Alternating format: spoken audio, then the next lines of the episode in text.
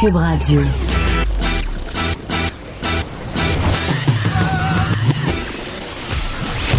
Pour elle, il n'y a jamais de mauvaise question. De 13 à 15. Les effronter. Avec Geneviève Peterson.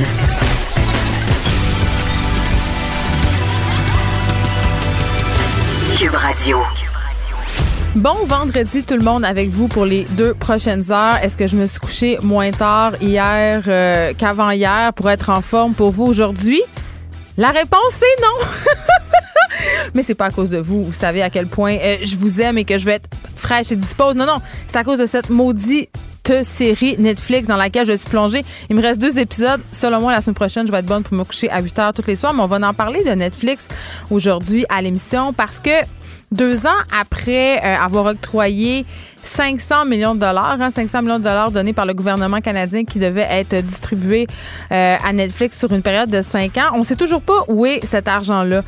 Euh, et moi, ça me fait un peu sourire. Je, trouve qu'on s'énerve, on s'énerve beaucoup le poil des jambes avec Netflix. On pense un peu que c'est une espèce de manne, que ça va sauver, si on veut, toute la patente, toute la télé québécoise. Et moi, ça me fait rire parce que pour travailler de l'intérieur, pour être une créatrice de contenu, je peux vous dire avec certitude.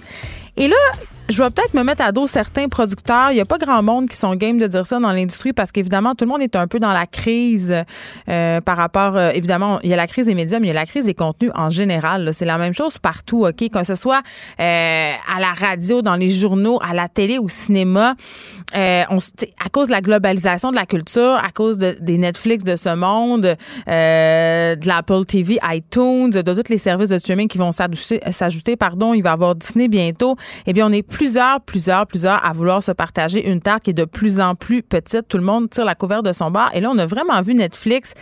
Netflix, au début, qui était un service de location hein, de, de films. Je me rappelle, au début, j'étais abonné, puis ce qu'on faisait, t'allais sur le site Internet, tu commandais des films, ils t'envoyaient des DVD par la poste, puis t'es renvoyais. Tu payais jamais de frais de retard.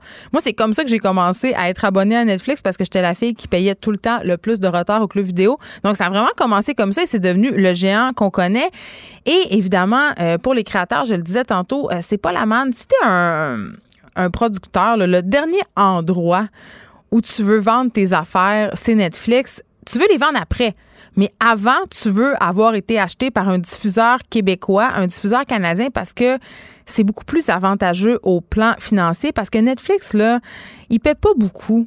Euh, si on tient compte de la mainmise qu'ils ont sur les droits, c'est juste out of this world à quel point euh, c'est pas payé cher. Ils ont le droit de diffusion partout au monde, ils ont des droits de suite, ils sont vraiment voraces.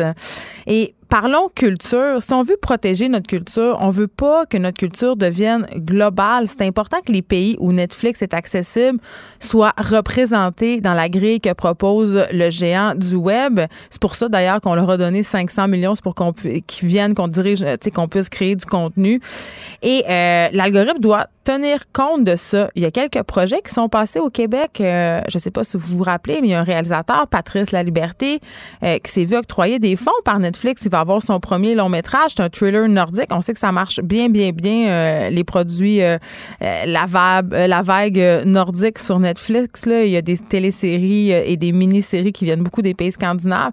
Donc, un premier film pour Patrice Laliberté qui va être produit par la plateforme. Il y a les affamés aussi de Robin Aubert qui a passé ici, qui connaît une deuxième vie absolument formidable, une meilleure vie même qu'il a connue au Québec. Nul n'est prophète en son pays. C'est un film entièrement autofinancé. J'espère que je vous le rappelle pas. C'est quand même assez quelque chose. C'est rare que ça arrive un film complètement autofinancé. Il y a les premiers films de Xavier Dolan qui l'ont été. C'est rare qu'un réalisateur va aller jusque-là. Il y a des spectacles. L'humour, ça marche bien aussi sur Netflix. Martin Matt, Catherine Levac est aussi en pour parler avec eux. Mais on va se démêler, on va essayer de se démêler dans tout ça, de savoir pourquoi le gouvernement et Netflix restent muets quant à cette somme de 500 millions de dollars. On va en jaser avec Ulysse Bergeron, qui est spécialisé en économie numérique, qui va être avec nous pour essayer de savoir le pourquoi du comment. Et on se parle aussi, euh, d'ailleurs, je vais avoir le directeur de l'école après la pause tantôt, euh, d'une campagne publicitaire qui me fait quand même beaucoup réagir. C'est la campagne publicitaire du collège Reine-Marie, euh, collège privé, école privée secondaire, bien connue de la ville de Montréal. Si vous suivez le palmarès des 100 écoles les plus cotées, là, que ce soit le palmarès Journal de Montréal ou celui de l'actualité, le collège Reine-Marie fait bonne figure. Euh, et là, euh, sur la publicité en ce moment qui est sur les autobus, on peut aller sur leur site web aussi, c'est la même chose. On présente des enfants qui portent une couronne.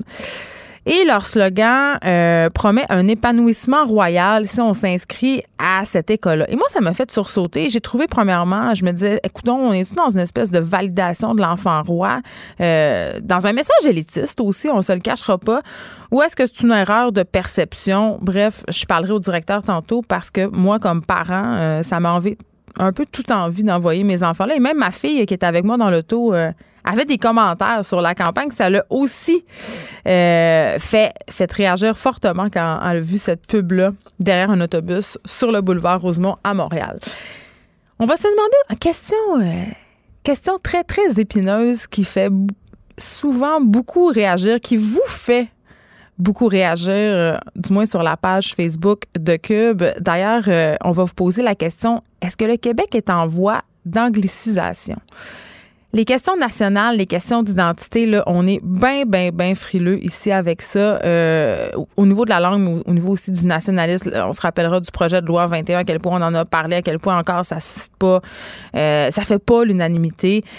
Et là, à propos de cette fameuse anglicisation, c'est un sujet, euh, le bonjour aïe, qui fait rage. C'est un sujet surtout que je trouve montréalais, c'est sûr. Si on se promène en région, l'anglais est moins omniprésent. Le bilinguisme, ceci dit. Sauf que la contamination du français par la langue est quand même là. Je peux l'entendre. Et ça, évidemment, c'est à cause d'Internet, c'est à cause de la mondialisation. Et là, euh, bon, je le dis, là, c'est clair, tu te promènes un peu à Montréal, de l'anglais, on en entend partout. Euh, on en entend, oui, dans le bilinguisme, mais là où, où là, ça me fait un peu. Là où l'influence est encore plus palpable, c'est dans la langue elle-même. La syntaxe francophone, là, elle est rendue contaminée par l'anglais. Plusieurs utilisent des mots anglais à l'intérieur de phrases en français. Juste moi, souvent, à la radio, j'ai le réflexe de dire pour un peu euh, évoquer at the end of the day, cette expression anglaise consacrée. Parfois, je me surprends à dire à la fin de la journée. C'est comme si ça avait un peu contaminé ma langue. À la base, je suis pas contre une espèce de métissage parce que la langue, pour moi, c'est quelque chose qui devrait être en mouvement, qui devrait s'adapter on est une société métissée. On est un, à Montréal particulièrement, au Canada, on est un pays bilingue. C'est normal que l'anglais soit là, soit omniprésent. Euh, je suis pour que cette langue-là soit présente, surtout en art. Euh, le métissage est quand même assez intéressant. Je sais que c'est pas tous les chroniqueurs euh, et les penseurs de la langue qui sont d'accord avec moi, mais je pense que le franglais, si on veut, ça peut être un procédé artistique qui est intéressant. Si vous pensez entre autres à les louanges, à Radio Radio, à Loud, aussi en littérature des écrivains comme Marjolaine Beauchamp, qui est une poétesse dont on a parlé souvent ici, puis qui est venue à l'émission parce qu'elle a un fils TDAH et elle milite beaucoup euh, pour l'accessibilité euh, de soins à l'école publique pour les enfants TDAH. Je pense à Vicky Gendreau, à Marie-Ève qui sont des écrivaines qui jouent avec la langue, qui insèrent de l'anglais, jusque parfois dans la syntaxe. Donc, vraiment, là, je veux le dire, je suis pour un français décomplexé. Mais attention, je suis pour un français décomplexé, mais pas colonisé. Parce que là où je débarque, c'est quand je réalise que l'anglais est en train tranquillement, pas vite, d'empiéter sur le français. Quand c'est rendu que les mots qui deviennent d'abord en tête sont en anglais alors que tu es francophone. Et là, ça m'arrive souvent. J'ai l'impression que je perds mon français. Et là, je vous raconte euh, une petite anecdote, OK? Quand j'étais vraiment petite, là, j'avais 4-5 ans, j'habitais à Jonquière. Et il y avait une madame qui me gardait à côté de chez nous. Et euh, bon, ma mère euh, essayait de m'élever dans un français normatif assez impeccable et j'avais pas été vraiment encore en contact avec euh, des gens de la région puisqu'on arrivait de Québec qui parlaient avec un accent puis des mots du Saguenay puis tout ça. puis j'avais trouvé ça, je me rappelle, j'avais trouvé ça particulier puis j'avais eu envie en arrivant de la garderie de répéter des mots à ma mère. Et là, j'étais arrivée puis j'avais dit une affaire comme euh, ma mère, mon père, puis tu sais, je niaisais. Et ma mère m'avait dit, euh, mais euh, j'aimerais ça que tu fasses attention à ta langue, tu sais, que tu parles comme il faut. Puis elle m'avait dit, avant de savoir, de jouer avec le français, parce que moi, j'avais dit à ma mère, je trouve ça drôle, j'aime ça, entendre les gens parler comme ça, je trouve que c'est comme une chanson. Puis elle m'avait dit, avant de savoir parler une autre langue, il faut savoir parler la tienne. Il faut savoir parler les deux langues, mais il faut maîtriser sa première langue. Et je trouve que c'est un peu la même chose dans le cas, dans ce cas-là. Euh, puis, tu sais, j'en vais tout le temps avec mon anecdote du pâté chinois. Il faut savoir faire un vrai pâté chinois avant de le revisiter puis de faire la recette aux lentilles. Là. Si on n'est plus capable de parler le français comme il faut, comme du monde, euh, parce qu'on parle euh, le franglais, moi, je, là, je, je, commence à voir ça euh, comme un problème. Quand c'est rendu que l'anglais contamine notre français puis qu'on n'a plus une maîtrise de la langue, que je vois ma fille puis ses amis euh, avoir une syntaxe complètement contaminée, je pense qu'on devrait se méfier. Euh, plus qu'on pense, parce que l'anglais, c'est omniprésent, euh, c'est une culture euh, globale, on l'a dit tantôt, donc ça sera vraiment, vraiment à surveiller. Donc, il faut se poser la question avec Madeleine Pilote, qui est chroniqueuse d'Opinion Journal de Montréal. Le Québec est-il en voie d'anglicisation? Et je veux qu'on vous pose la, question sur la page Facebook de Cube. Allez répondre. Qu'est-ce que vous pensez de? Est-ce que vous pensez qu'on est en train de se faire envahir par l'anglais? Peut-être que je lirai une coupe de témoignages en ondes. Ça serait intéressant. J'ai vraiment envie de savoir ce que vous pensez de ce sujet-là. Euh, puis si vous êtes en région aussi, il y a toutes les différences? Parce que, tu à Montréal, c'est clair, on en entend partout, mais si, mettons, tu habites à Wabush, tu as-tu l'impression que les jeunes parlent plus anglais? As-tu l'impression que l'anglais est en train de t'envahir? Je veux le savoir. Et là, si vous suivez un peu le tennis, vous suivez le conte de fées de la jeune Bianca Andrescu qui continue sur son vraiment incroyable lancé. Il va devenir la première Canadienne à participer à la finale du US Open ce samedi où elle affrontera nul autre, OK, nul autre que Serena Williams. On va parler euh, de cette joueuse exceptionnelle. Oui, Serena Williams, mais non, là, nous, on va focuser sur Bianca Andrescu parce que c'est une Québécoise, une Canadienne.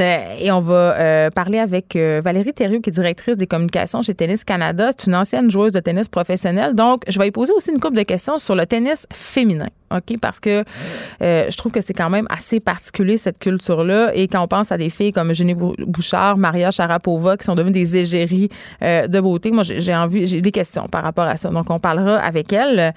Aussi, euh, pilule anti-abortive. À ne pas confondre avec pilule euh, du lendemain une étude qui révèle que la pilule anti-abortive est plus difficile d'accès au Québec que dans certaines provinces. Je dois avouer que ça m'a vraiment surprise parce que on est réputé comme étant une province ouverte, une province libérale. Donc, pourquoi? Est-ce que c'est une question de droit? Est-ce que c'est une question de perception? Est-ce qu'on a encore des préjugés? On va se poser la question avec Louise Langevin, qui est professeure titulaire à la faculté de droit de l'Université Laval. On va aussi avoir en studio, et là, je suis très contente parce que je les aime beaucoup, euh, Caroline et Josiane Stratis, les célèbres jumelles de la mode. Euh, elles vont nous parler de leur nouveau bébé, le projet Incluse 2. C'est une collection de vêtements qui combat l'idée que la mode est faite seulement pour les femmes minces.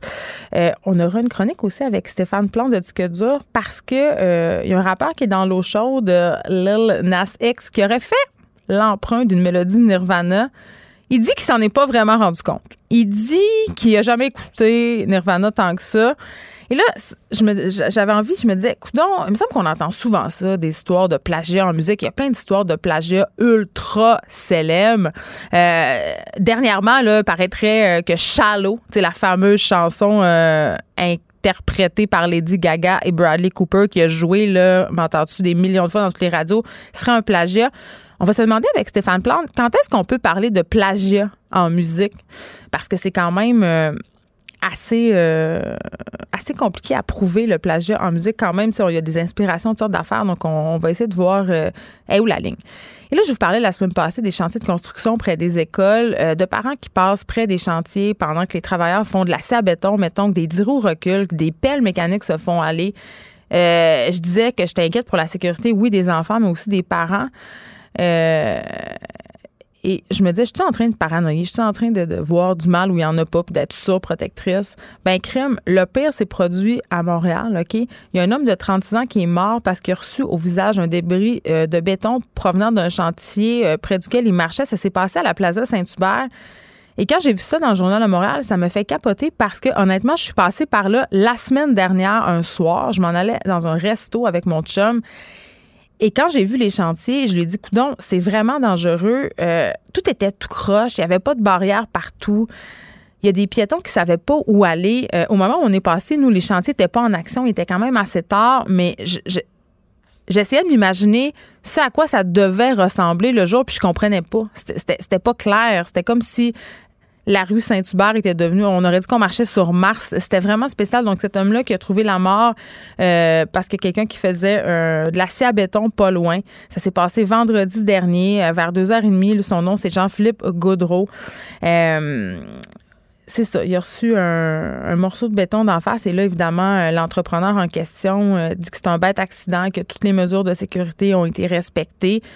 Mais il y a des témoins de la scène qui disent que c'est pas vrai. Puis je veux dire, moi, pour y avoir été, là, je peux vous dire que, en tout cas, j'aimais beaucoup, beaucoup, beaucoup de bémols quant à la supposée sécurité des lieux. Je comprends qu'un accident, ça peut arriver.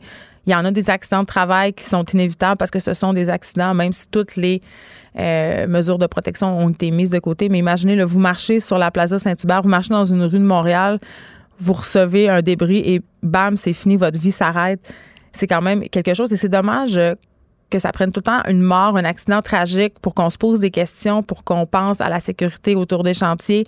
Euh, il y en a, il y en a à Montréal, des chantiers, un char puis une barge. Donc euh, c'est un dossier qu'on va continuer à suivre. On attend le rapport du coroner pour savoir en fait la vraie cause de la mort. Mais c'est sûrement ça, mais on, ne peut pas la confirmer avant d'avoir eu le, rapport du coroner. Donc voilà, un bien triste accident. On s'arrête un instant et après la pause, on parle avec le directeur de l'école Reine-Marie. Geneviève Peterson, la seule effrontée qui sait se faire aimer. Jusqu'à 15, vous écoutez Les effrontés. La campagne publicitaire du Collège Reine-Marie, une école secondaire privée de Montréal, présente des enfants portant une couronne et un slogan leur promettant un épanouissement royal. J'avoue, ça m'a laissé perplexe. Mais euh, comme je suis bonne joueuse, j'ai eu envie d'aller de, savoir exactement qu'est-ce qu'il y avait derrière cette campagne-là avant de grimper des rideaux. Donc, je parle avec le directeur euh, général du Collège Reine-Marie, Monsieur Marc Tremblay. Il est au bout du fil. Bonjour, Monsieur Tremblay. Allô, allô? Allô, écoutez, je veux juste vous raconter l'anecdote parce que j'avoue, euh, bon, je circule, votre pub, elle, souvent, se retrouve sur les autobus de la ville de Montréal et je circule souvent, je l'avais déjà vu, ça m'avait jamais frappé jusqu'à un matin la semaine passée, j'étais en auto avec mes filles, OK? Et euh, j'en ai une qui est en âge d'aller au secondaire, elle fréquente une école secondaire de la ville de Montréal. On suivait un autobus avec la pub et là, on a vu, euh, bon, deux garçons, deux filles sur l'affiche. Il y avait de la diversité culturelle. Pour ça, je vous félicite. Mais là où je débarque un peu, c'est quand ma fille me dit eh, Écoute donc, euh, maman, les enfants ont des couronnes sur la tête, ça veut-tu dire qu'ils sont meilleurs que nous autres? C'est quoi cette affaire-là? Et là, je me suis mis à y penser, puis je me suis dit Effectivement, est-ce que ça envoie pas un message un peu étrange? Ben, on trouve pas, au contraire. En fait, euh, l'idée derrière tout ça, euh, bon, j'espère que vous avez fait le lien avec le nom de notre école. Oui, qui est Reine-Marie. c'est le clin d'œil, ça part de là. Puis on assume pleinement euh, la qualité du service qu'on propose. On est une école, puis il faut la connaître, notre école. On est une école, on est probablement une des seules écoles privées à Montréal qui, qui dans le processus d'admission, pour, vous donner un peu l'idée, il faut comprendre euh, c'est qui Reine-Marie? C'est une école qui euh, n'impose pas un examen d'admission d'entrée. Je ne sais pas quelle école votre fille fréquente, peut-être que dans le processus d'admission, c'est important ce que je vous partage là. On est une école qui, qui a un caractère profond, profondément humain. donc, on a un processus complètement différent et, et, et, on, tente de se démarquer, puis je pense qu'on le fait de par une approche extrêmement humaine, extrêmement centrée sur, sur l'accueil qu'on va avoir et l'ouverture et l'inclusion qu'on a dans notre école. Donc, on assume pleinement notre, notre posture. Et quand on parle d'épanouissement, on ne vous parle pas de résultats, on ne vous parle pas de palmarès, on vous parle d'une école extrêmement bien organisée et qui défend des valeurs et qui s'appuie sur des valeurs extrêmement humaines. Et, c'est pour ça que pour nous, la posture, c'est notre école qui est royale. Alors, quand on parle d'épanouissement, royal. Évidemment, là, c'est sûr que quand on a réfléchi à cette idée-là, puis qu'on l'a mis sur la table, bon, rapidement, on peut avoir ce, regard-là de dire, hey, euh, bon, ça va, c'est, juste des enfants rois là-bas, mais ça n'a rien à voir. L'idée, c'est justement de faire le lien avec notre nom et faire le lien avec ce qui nous sommes réellement. C'est quoi notre ADN comme organisation, comme école? Alors, c'est ça l'idée. Puis on, trouvait l'idée un petit peu humoristique, puis dans notre positionnement, euh, bon, ça fait quelques années qu'on se positionne euh, de différentes façons. On trouve important de passer le message. Puis, puis ultimement, cette année, ben, ben, le mot royal est en lien d'une part avec notre nom, puis avec d'autre part la qualité du service qu'on propose. Vous avez dit quelque chose que je trouve très, très, très euh, intéressant. Vous avez dit on est une école privée qui a un processus d'admission un peu particulier, c'est-à-dire chez vous, on n'admet pas les enfants seulement en considérant les résultats scolaires. D'ailleurs, il n'y a pas d'examen d'admission. OK? On, on y va avec le dossier général. Mais tu sais, moi, quand je vois des choses comme ça, je comprends, là, vous me dites le nom de mon école, c'est Reine-Marie. Euh, on offre un épanouissement royal parce que, bon, on est un établissement qui met sur l'accomplissement, tout ça, mais quand même, l'image qui se dégage de ça, on est dans une culture de plus en plus où on dénonce les enfants rois, les parents rois, où on dénonce aussi euh, un certain élitisme. Pas, je trouve que c'est un peu se tirer dans le pied.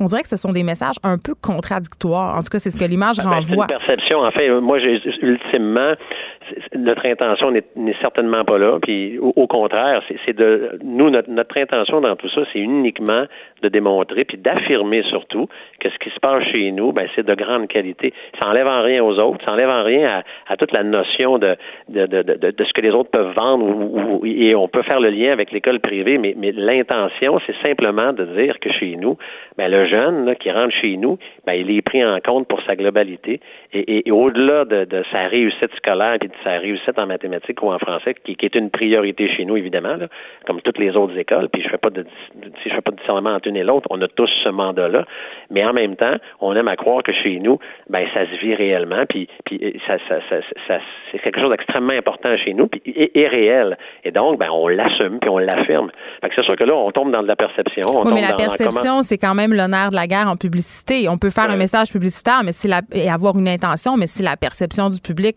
n'est pas euh, représentative de cette intention-là, ben c'est que notre campagne elle est ratée. Ouais. Ben, en fait, je pense pas qu'elle est ratée. Je pense qu'au contraire, d'ailleurs, vous nous en, vous, vous, nous appelez, on en parle aujourd'hui. Je pense que Reine-Marie, dans les dernières années, on, a mis beaucoup, beaucoup d'énergie à, faire connaître notre nom. on était une école qui, je le dis au passé, qui était, qui était dans un quartier qui était, qui, qui en termes de, positionnement, déployait un peu moins d'énergie par le passé. On, a tenté, dans les dernières années, de se positionner. Vous êtes dans quel quartier? Dans le quartier Saint-Michel à Montréal. Donc, il n'est pas un quartier euh, comme étant reconnu comme étant favorisé.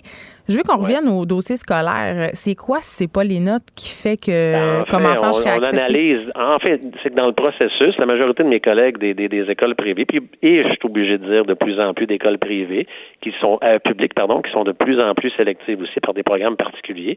Puis là, j'ai pas de chiffre devant moi, mais il y a, il y a beaucoup d'écoles publiques qui font de la sélection également. Mais donc on est dans l'écrémage, là. On est dans les cas à problème, les gens qui ont des difficultés d'apprentissage sont pas les bienvenus. mais c'est pour ça que je vous dis que chez nous, on a mis de côté, historiquement, Reine-Marie avait dans son processus d'admission, au-delà de, l'analyse du dossier scolaire, il y avait l'examen d'admission, comme tous les autres font. Nous, chez nous, il y a quelques années, on a mis de côté les examens, puis ce qu'on fait, c'est qu'on analyse effectivement le dossier scolaire que, que l'école primaire nous, nous, nous enfin, que le, dossier que le parent nous dépose contient les bulletins de troisième, de quatrième, de cinquième, et donc on analyse les dossiers, mais on s'enfarge pas. Alors, c'est important, on, a, on a quand même, c'est important pour nous que les jeunes maîtrisent les acquis du primaire, mais on n'est pas dans, une, dans un contexte de chiffres, on n'est pas on est dans, un contexte d'image. Est-ce que le jeune qui entre chez nous maîtrise les acquis? Puis là, vous pouvez me dire, bon, ça veut dire quoi se maîtriser?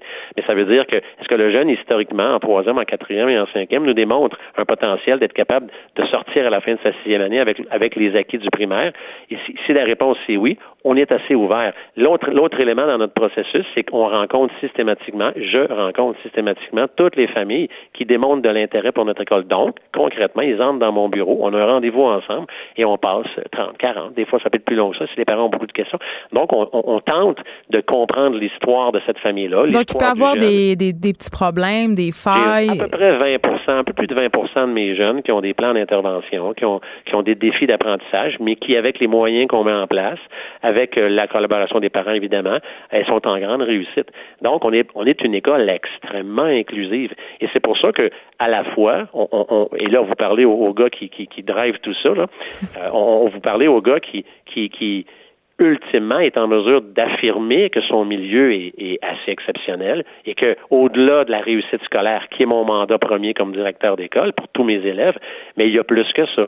Alors quand on ose dire épanouissement royal, c'est parce qu'on sait pertinemment que chez nous, ben les jeunes qui fréquentent ton école, puis là, évidemment, c'est une pub, hein, mais, mais l'idée, c'est qu'on est à ce point capable d'affirmer que chez nous, ce qui se passe dans mon école, ben c'est pas mal cool. Puis il y a la réussite scolaire, mais la réussite scolaire, c'est pas d'avoir 97 pour tout le monde. La réussite scolaire, ça se peut que j'ai un jeune qui a un défi, un défi de dyslexie ou dysorthographie, qui travaille excessivement fort, puis qui va aller chercher un résultat avec ses efforts, qui est pas 98, mais qui est peut-être 75, qui est peut-être 72, mais ça en est de la grande réussite. Imaginez ce petit bonhomme-là, cette petite bonne femme-là qui travaille fort.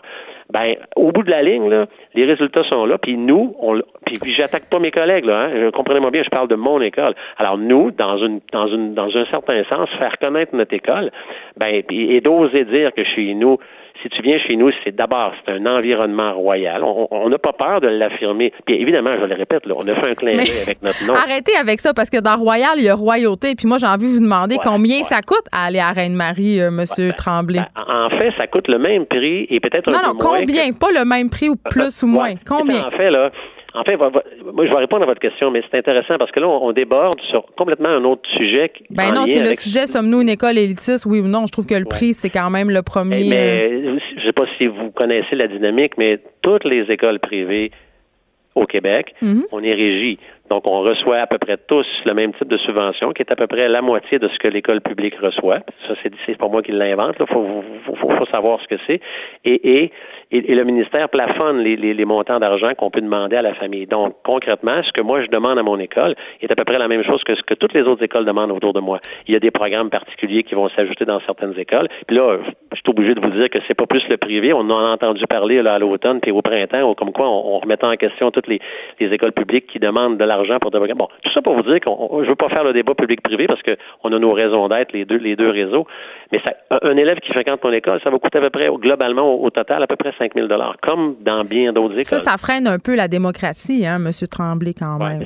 c'est un autre débat, là. On pourrait, on en jaser Ben, des heures, vous et moi, je trouve sur pas ce que c'est un autre débat quand on part du fait que sur votre pancarte, il y a des enfants avec des couronnes et que votre slogan, c'est pour un épanouissement royal. Le message, quand même, derrière ça, je trouve, et c'est plate parce que ça va un peu en l'encontre de toutes les valeurs que vous venez de m'énumérer ici, euh, c'est que ce sont des enfants projets, des enfants spéciaux, des enfants sur lesquels on investit beaucoup de moyens, donc des enfants qui seront un peu au-dessus de la mêlée. C'est ça le message. Ouais, mais mais mais faut faire attention à ce que vous dites là. Puis on, comme je vous dis là, on pourrait en jaser des heures. puis c'est un sujet que- qui, qui me passionne. Quand vous me dites ça, vous savez, c'est le, c'est le parent qui fait ce choix-là.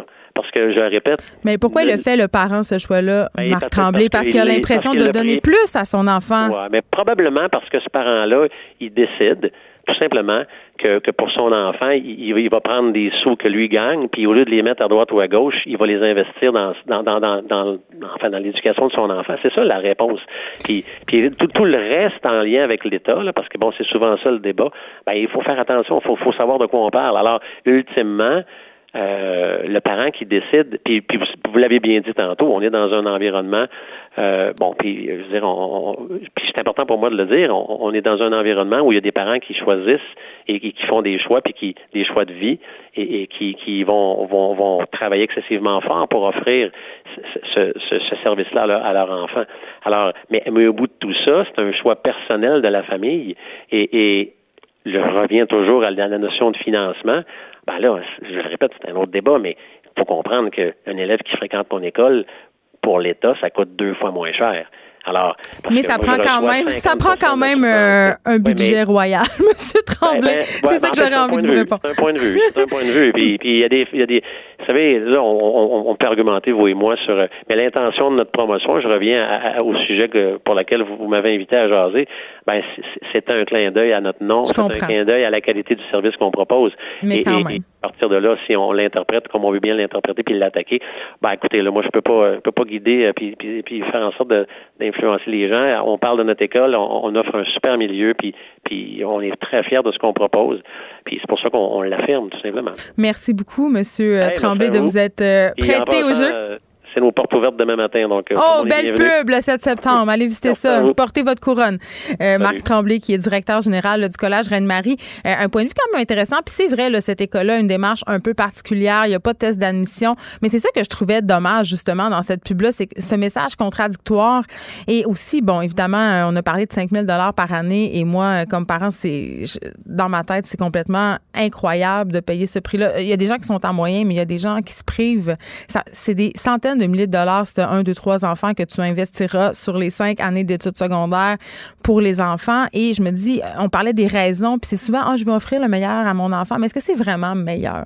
Moi, c'est la question que je me pose tout le temps. Et pourquoi on fait ce choix-là? Mais c'est pour faire partie de l'élite. Et on succombe aussi à cette espèce de pression. Il faut avoir été une mère d'un enfant en sixième année pour voir à quel point euh, c'est un concours, les écoles privées, les examens d'entrée. Euh, vous, vous allez à quelle école et vous, et vous, et vous. Ça devient comme une espèce d'école à la carte. On a un système d'éducation à deux vitesses. Et pour moi, je dis pas que c'est une mauvaise chose. Je suis un produit de l'école privée. Je suis allée à l'école privée. Mais quand même, quand je vois des messages comme ça, quand je vois des pancartes de publicité où on met des couronnes sur la tête de des adolescents, je trouve qu'on envoie un bien drôle de message.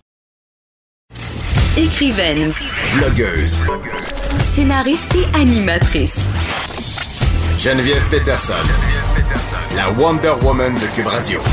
Le Québec est-il en voie d'anglicisation? On se pose la question avec Madeleine, puis l'autre côté, chroniqueuse d'opinion Journal de Montréal. Bonjour Madeleine. Bonjour, aïe. Euh, Hello!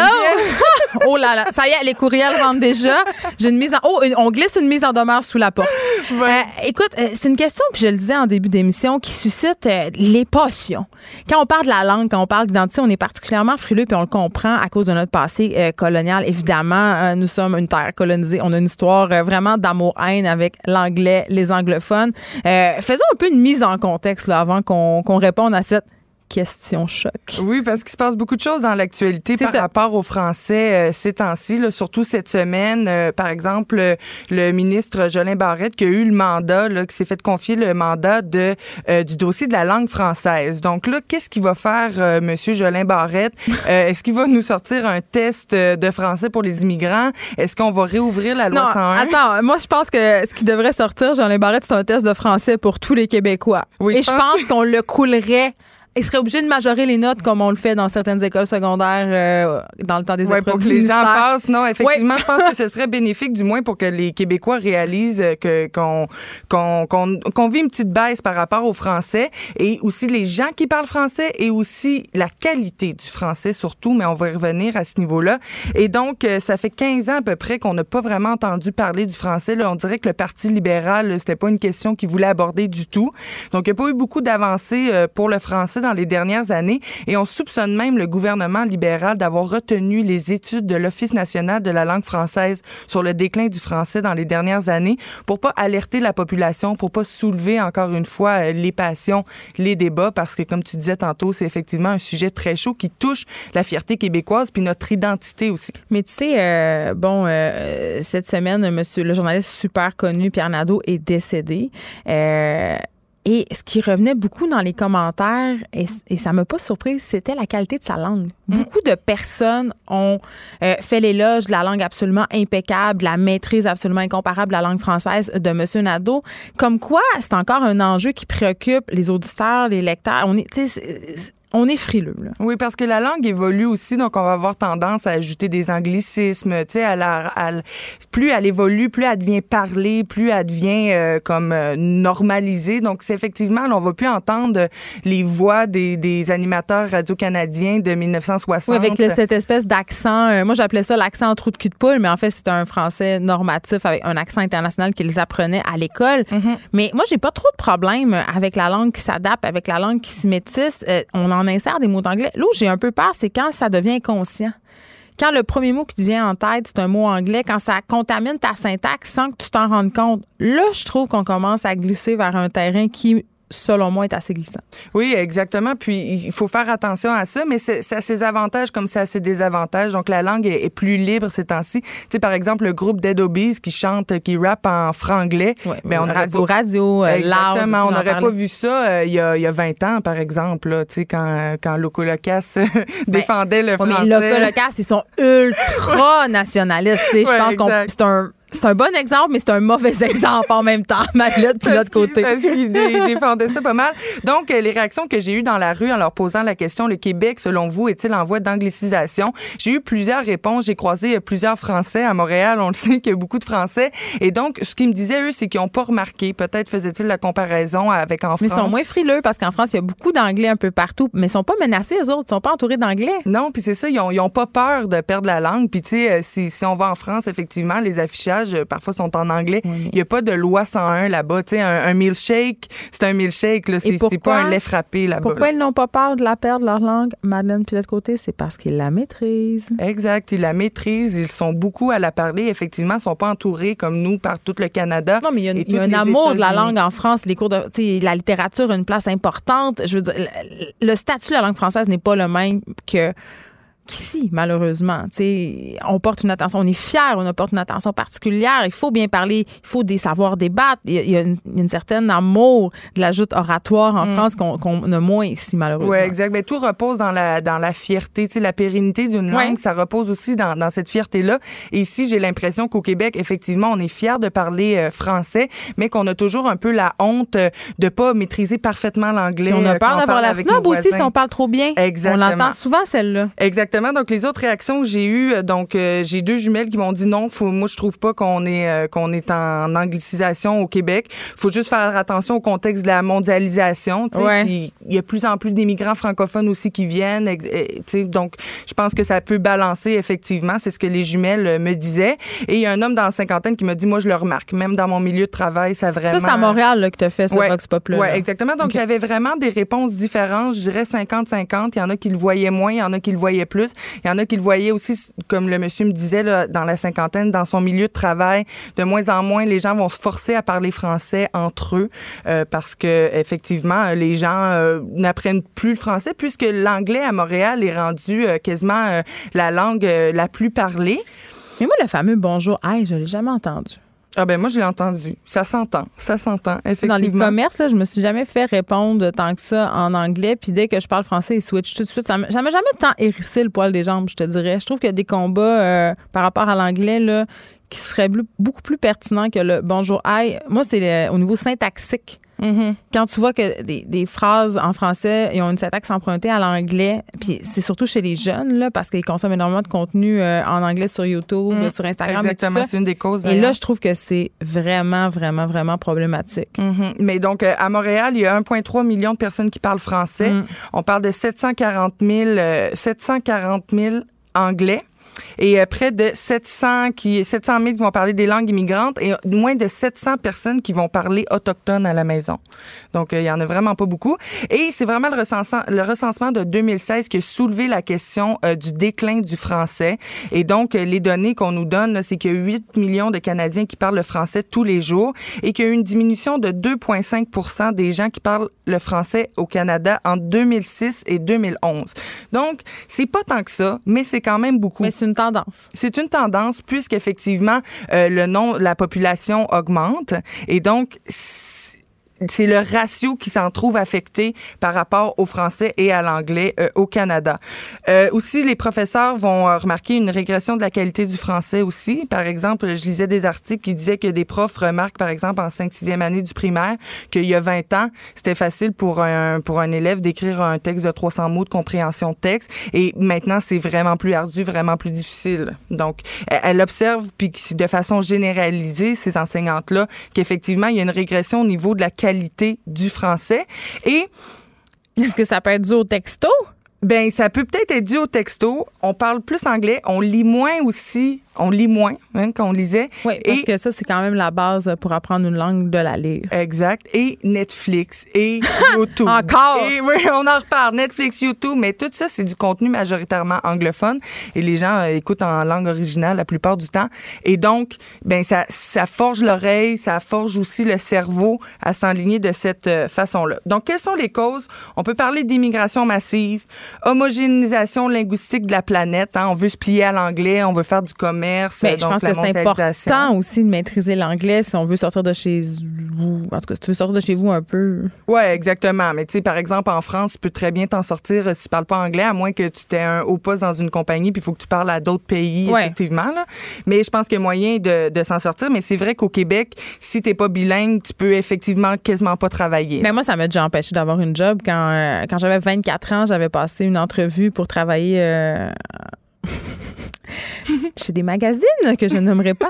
Et euh, je l'avais jusqu'à temps que, à la réponse es-tu bilingue, je réponds non. Mais j'a- j'avais juste pas compris que j'avais juste à répondre oui. Puis Ouais, ça allait, ça. allait être correct. yes. Parce qu'en fait, j'aurais jamais sais, cette job ne demandait nullement de maîtriser l'anglais. Non, ben c'est ça. Si c'était une- une- un magazine euh, Mm. francophone, euh, effectivement, pas besoin de parler anglais. Euh, avènement de la technologie, c'est une autre cause. Ouais. Donc, euh, YouTube, on regarde de- plus en plus de trucs. Et euh, connaissez-vous la loi sur la langue au Canada? Donc, c'est une loi qui a été faite en 1969. C'est la loi 101? Euh, non, Non. c'est la loi des deux langues Ah, officielles. non. Donc, il a rendu le français et l'anglais comme les deux langues officielles du Canada. Et qu'est-ce qui se passe? C'est que c'est pas respecté dans toutes les provinces. Ben Par exemple, en Colombie-Britannique, à Terre-Neuve, les services de, de- de justice sont pas offerts en français. Et donc, euh, si tu es une personne francophone à Terre-Neuve, tu veux divorcer, ben il faut tout que tu traduises tes papiers de divorce. Faut- donc, ça, tous les, euh, les échanges aussi euh, en cours sont faits en anglais. Donc, ça peut désavantager effectivement les gens qui sont francophones et qui habitent pas Ça au devient Québec. fastidieux, là, c'est ça? Oui, ça devient fastidieux et ça décourage les gens à, à- à- à poursuivre de, de parler en français parce que euh, les, les services sociaux, la justice, ben ils répondent pas à cette demande-là. Là, on se demande est-ce qu'on réouvre la loi 101, hein, la loi 101 qui a été faite en Ah. en 1977 par René Lévesque au PQ. On l'appelle la charte de la langue française aussi. Donc, en gros, l'affichage, faut qu'il soit en français, là, des commerces et de tout Ah, ça. Il y a bien des endroits à Montréal, en tout cas, là, je me prenais dans le quartier chinois. euh, Où c'est pas respecté, dimanche, effectivement. euh, non, non, c'est pas. Non, Effectivement. pas respecté. On a fait une version française des lois. Euh, les accès aux écoles anglopho- anglophones ont été restreints aussi. Hein. Seuls les gens, euh, par exemple, avec un parent anglophone, pouvaient aller au primaire ou au secondaire en anglais. Puis c'est encore comme ça aujourd'hui. Puis les entreprises avec 50 employés et plus, ben, il faut qu'il y ait un certificat de francisation. Puis pour avoir ce, avoir ce certificat-là, qui, est primordial, ben il faut euh, prouver en fait que le français, c'est la langue utilisée au sein de la compagnie. Et euh, donc, ce que le gouvernement il dit, c'est que toutes les mesures sont bonnes pour assurer la pérennité du français. Donc, il va vraiment œuvrer en ce sens-là pour assurer la pérennité du français. On pense même à réouvrir la loi 101 parce que ça fait longtemps qu'elle n'a pas été euh, ouverte, du moins qu'elle a été ajustée à la société dans laquelle on vit aujourd'hui. Et on veut briser la tendance naturelle des immigrants à aller vers l'anglais. C'est aussi le but de la loi 101. Mais en même temps, tu sais, c'est poche, mais moi, si j'étais un immigrant, tu sais, t'es un immigrant, t'arrives dans un pays, puis tu comprends qu'une langue qui va t'ouvrir beaucoup plus de portes. C'est malheureux là, que ça soit ça, mais quand Mm. même, le choix est facile. Oui, exactement. Mais après ça, il faut effectivement orienter, selon moi, les immigrants pour leur donner l'intérêt du français, du moins que ce soit Oui, mais quand chose même. Madeleine, t'es un immigrant, t'arrives, tu dis, Ouais. OK, là, il y a une province qui s'appelle le Québec, il y a Mm. d'autres provinces à côté, ils parlent anglais. Oui, il y a de la francophonie dans les autres provinces, ça, il faut continuer à le dire et en hein. en parler, il faut pas l'oublier. Euh, mais ça te cantonne quand même à, à te restreindre, à pas... Mettons que tu as une langue à apprendre, là, tu sais, que, je sais pas, moi, tu parles swahili, puis que là, tu vas apprendre euh, soit le français, soit l'anglais. C'est normal qu'ils fassent le choix de l'anglais. Oui, je comprends. Puis aussi, c'est une langue beaucoup plus facile à apprendre. C'est ça, vraiment. On n'a pas des histoires de participe passé à n'en plus finir. Et quelques idées, là, c'est le PQ qui est sorti par rapport à ça cette semaine. Quelques idées qu'on pourrait faire là, pour resserrer la loi 101. Ce serait, par exemple, interdire les étudiants francophones et allophones dans les cégeps. Hey, là, franchement, hey, non, ça- dictature much, là. Non, exact. Ça va loin. Non, ça va loin, effectivement. Mais moi, je me rappelle quand j'étais allée au cégep, j'avais le choix, effectivement, d'intégrer un, un cégep anglophone euh, si je le désirais. Et la restructuration de la loi 101 est floue parce que euh, déjà la loi est, un petit peu Mm. floue puis les gens qui la respectent pas effectivement ils ont pas tant d'amendes ils ont pas tant de, de c'est c'est en c'est pas tant encadré que ça. Et donc c'est difficile d'aller jouer un peu là-dedans. Le PQ disait aussi qu'il- qu'on pourrait euh, que le certificat de francisation des entreprises devrait arriver à partir de 26 employés au lieu de 50 mais fondamentalement ça change pas grand-chose. Donc j'ai hâte de voir ce que le gouvernement Legault va faire par rapport à ça.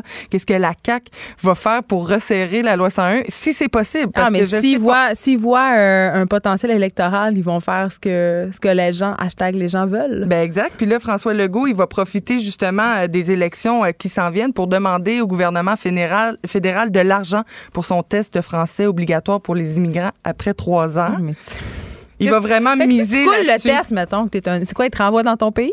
Là, c'est encore flou. Il s'est pas encore très prononcé là-dessus. Ben, tu sais, souvent encore flou avec le... Il avance des affaires encore floues, puis après ça, il, Mais il y a des zones grises. Il y a des zones grises, ça, c'est certain. J'en ai soulevé quelques-unes. Par exemple, euh, après trois ans, tu passes le test. Si euh, c'est une famille, la mère passe le test, le père passe pas le test. Ah, OK. Est-ce qu'on sépare la famille? Est-ce qu'on ben, renvoie toute la famille? Moi, je pense qu'on renvoie tout le monde dans différents pays. Oui, très bonne idée. je pense qu'il y a Trump, euh, Trump qui a des camps là, pour ça, ah, ben ces gens-là. C'est très confortable. C'est C'est super le fun. Juste à côté de la clôture. Là. Les enfants d'un bord, les femmes de l'autre. C'est ça. Et euh, donc, c'est ça que le gouvernement dit. Effectivement, dans ce genre de cas-là, ils diviseront pas les familles. Ils vont être euh, attentionnés aux gens qui ont des difficultés d'apprentissage et les gens âgés, effectivement. Et les solutions, ben c'est facile. C'est juste de prendre plaisir à la langue. Peut-être réduire le taux d'immigration, mais moi, je pense pas que c'est une bonne idée. C'est-tu la solution, là? Et là, je, je ça va surprendre les gens. Je vais citer Master Bugarici. Je pense que la solution, ça, parle ça passe par la fierté de parler cette langue-là, puis de vouloir l'aimer, puis la cultiver. Consommons notre culture, euh, faisons la vie, puis soyons fiers de parler français. puis soyons pas fiers, soyons fiers aussi de parler anglais aussi. Je veux mm-hmm. dire, mais mm-hmm. Un n'enlève pas l'autre. Non, c'est ça. Je, suis un peu tannée qu'on parle qu'on fasse un débat français versus anglais, que ça soit tout le temps une espèce de guéguerre. Pourquoi on ne les pense pas en complémentarité? Mm. Puis je veux dire comme ma mère, parlons les deux langues, mais maîtrisons-les avant de les mélanger ensemble. exact. Donc, soyons fiers, incitons les jeunes à lire, à écouter des émissions en français, à prendre des nouveaux mots, prendre plaisir à la langue. On est des fiers disciples du royaume du français. Exactement. C'est un bon mot de la fin, ça. Merci, Madeleine. Puis là, de côté, on peut te lire dans le Journal de Montréal.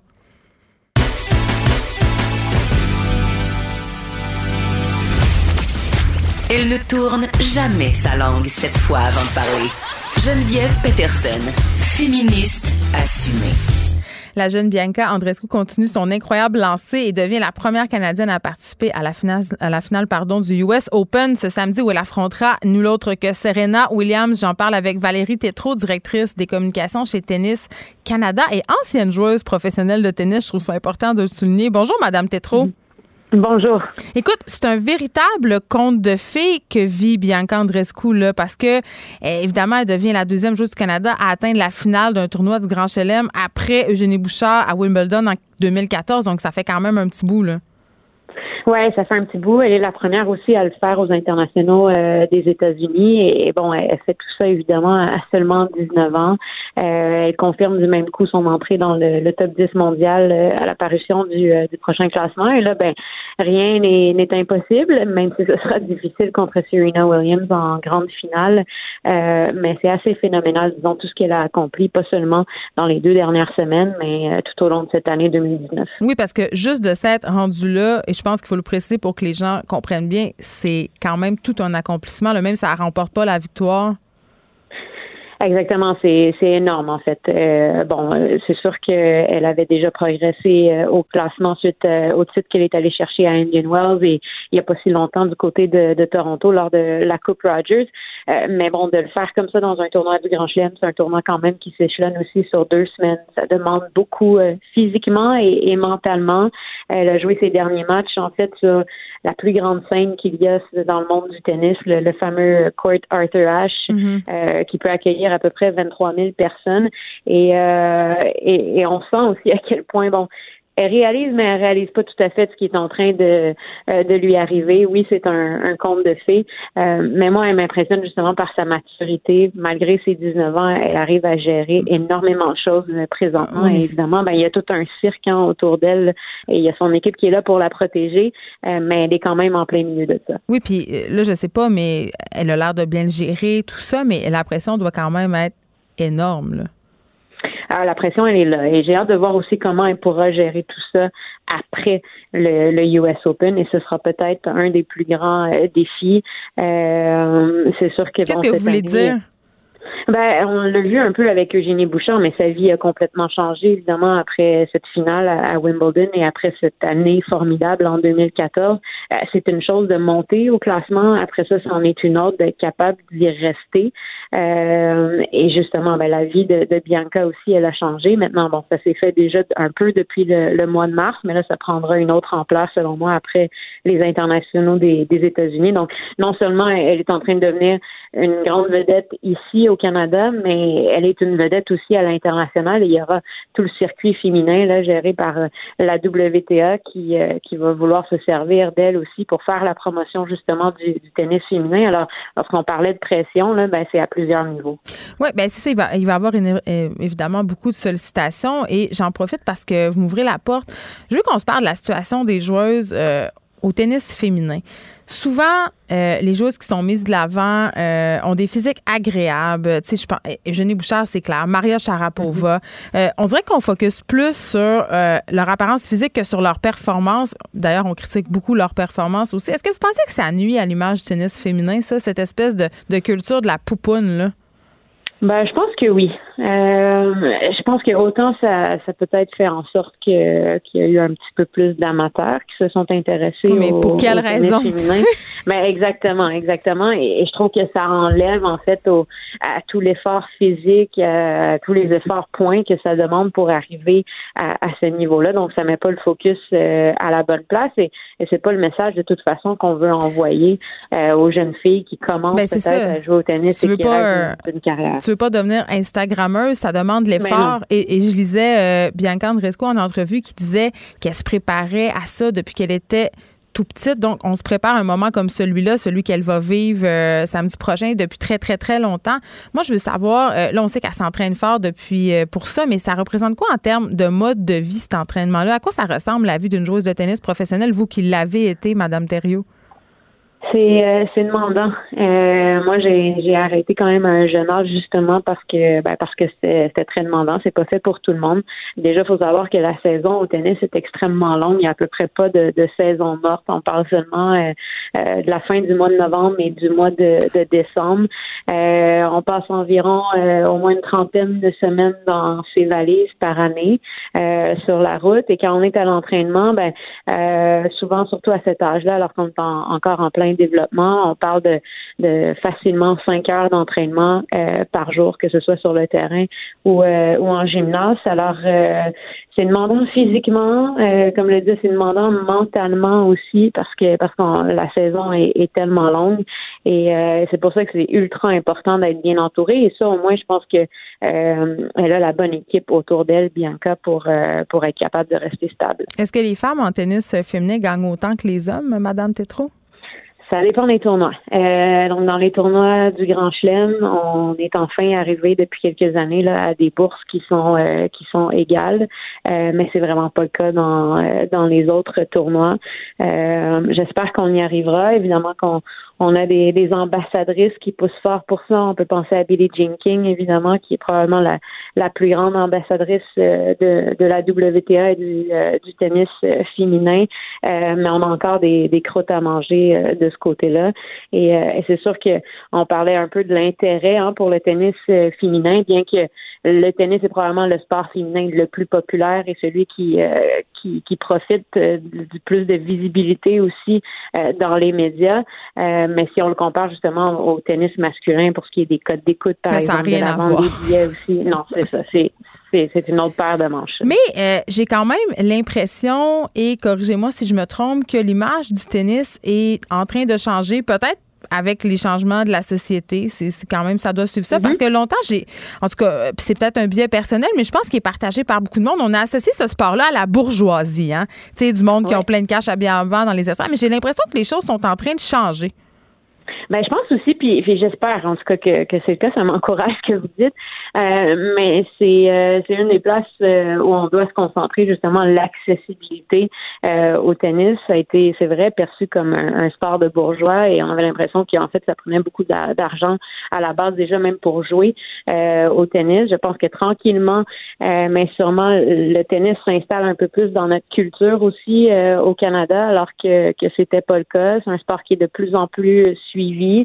Euh, assurément, si on a des modèles comme Bianca Andrescu, comme Félix Auger-Aliassime, Denis Chapovalov, persuadé que ça influencera un peu plus de jeunes à vouloir euh, à vouloir euh, jouer au tennis et, donc ça va continuer de, croître comme ça, mais l'accessibilité au sport sera certainement quelque chose sur quoi on, voudra continuer de se pencher. Merci beaucoup Valérie Tétrault, vous êtes directrice des communications chez Tennis Canada.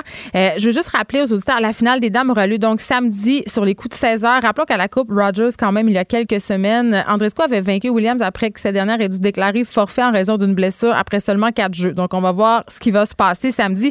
On va souhaiter la meilleure des chances à, cette joueuse de tennis. C'est un conte de fées, vraiment. On s'arrête un instant. Les effrontés. Deux heures où on relâche nos bonnes manières.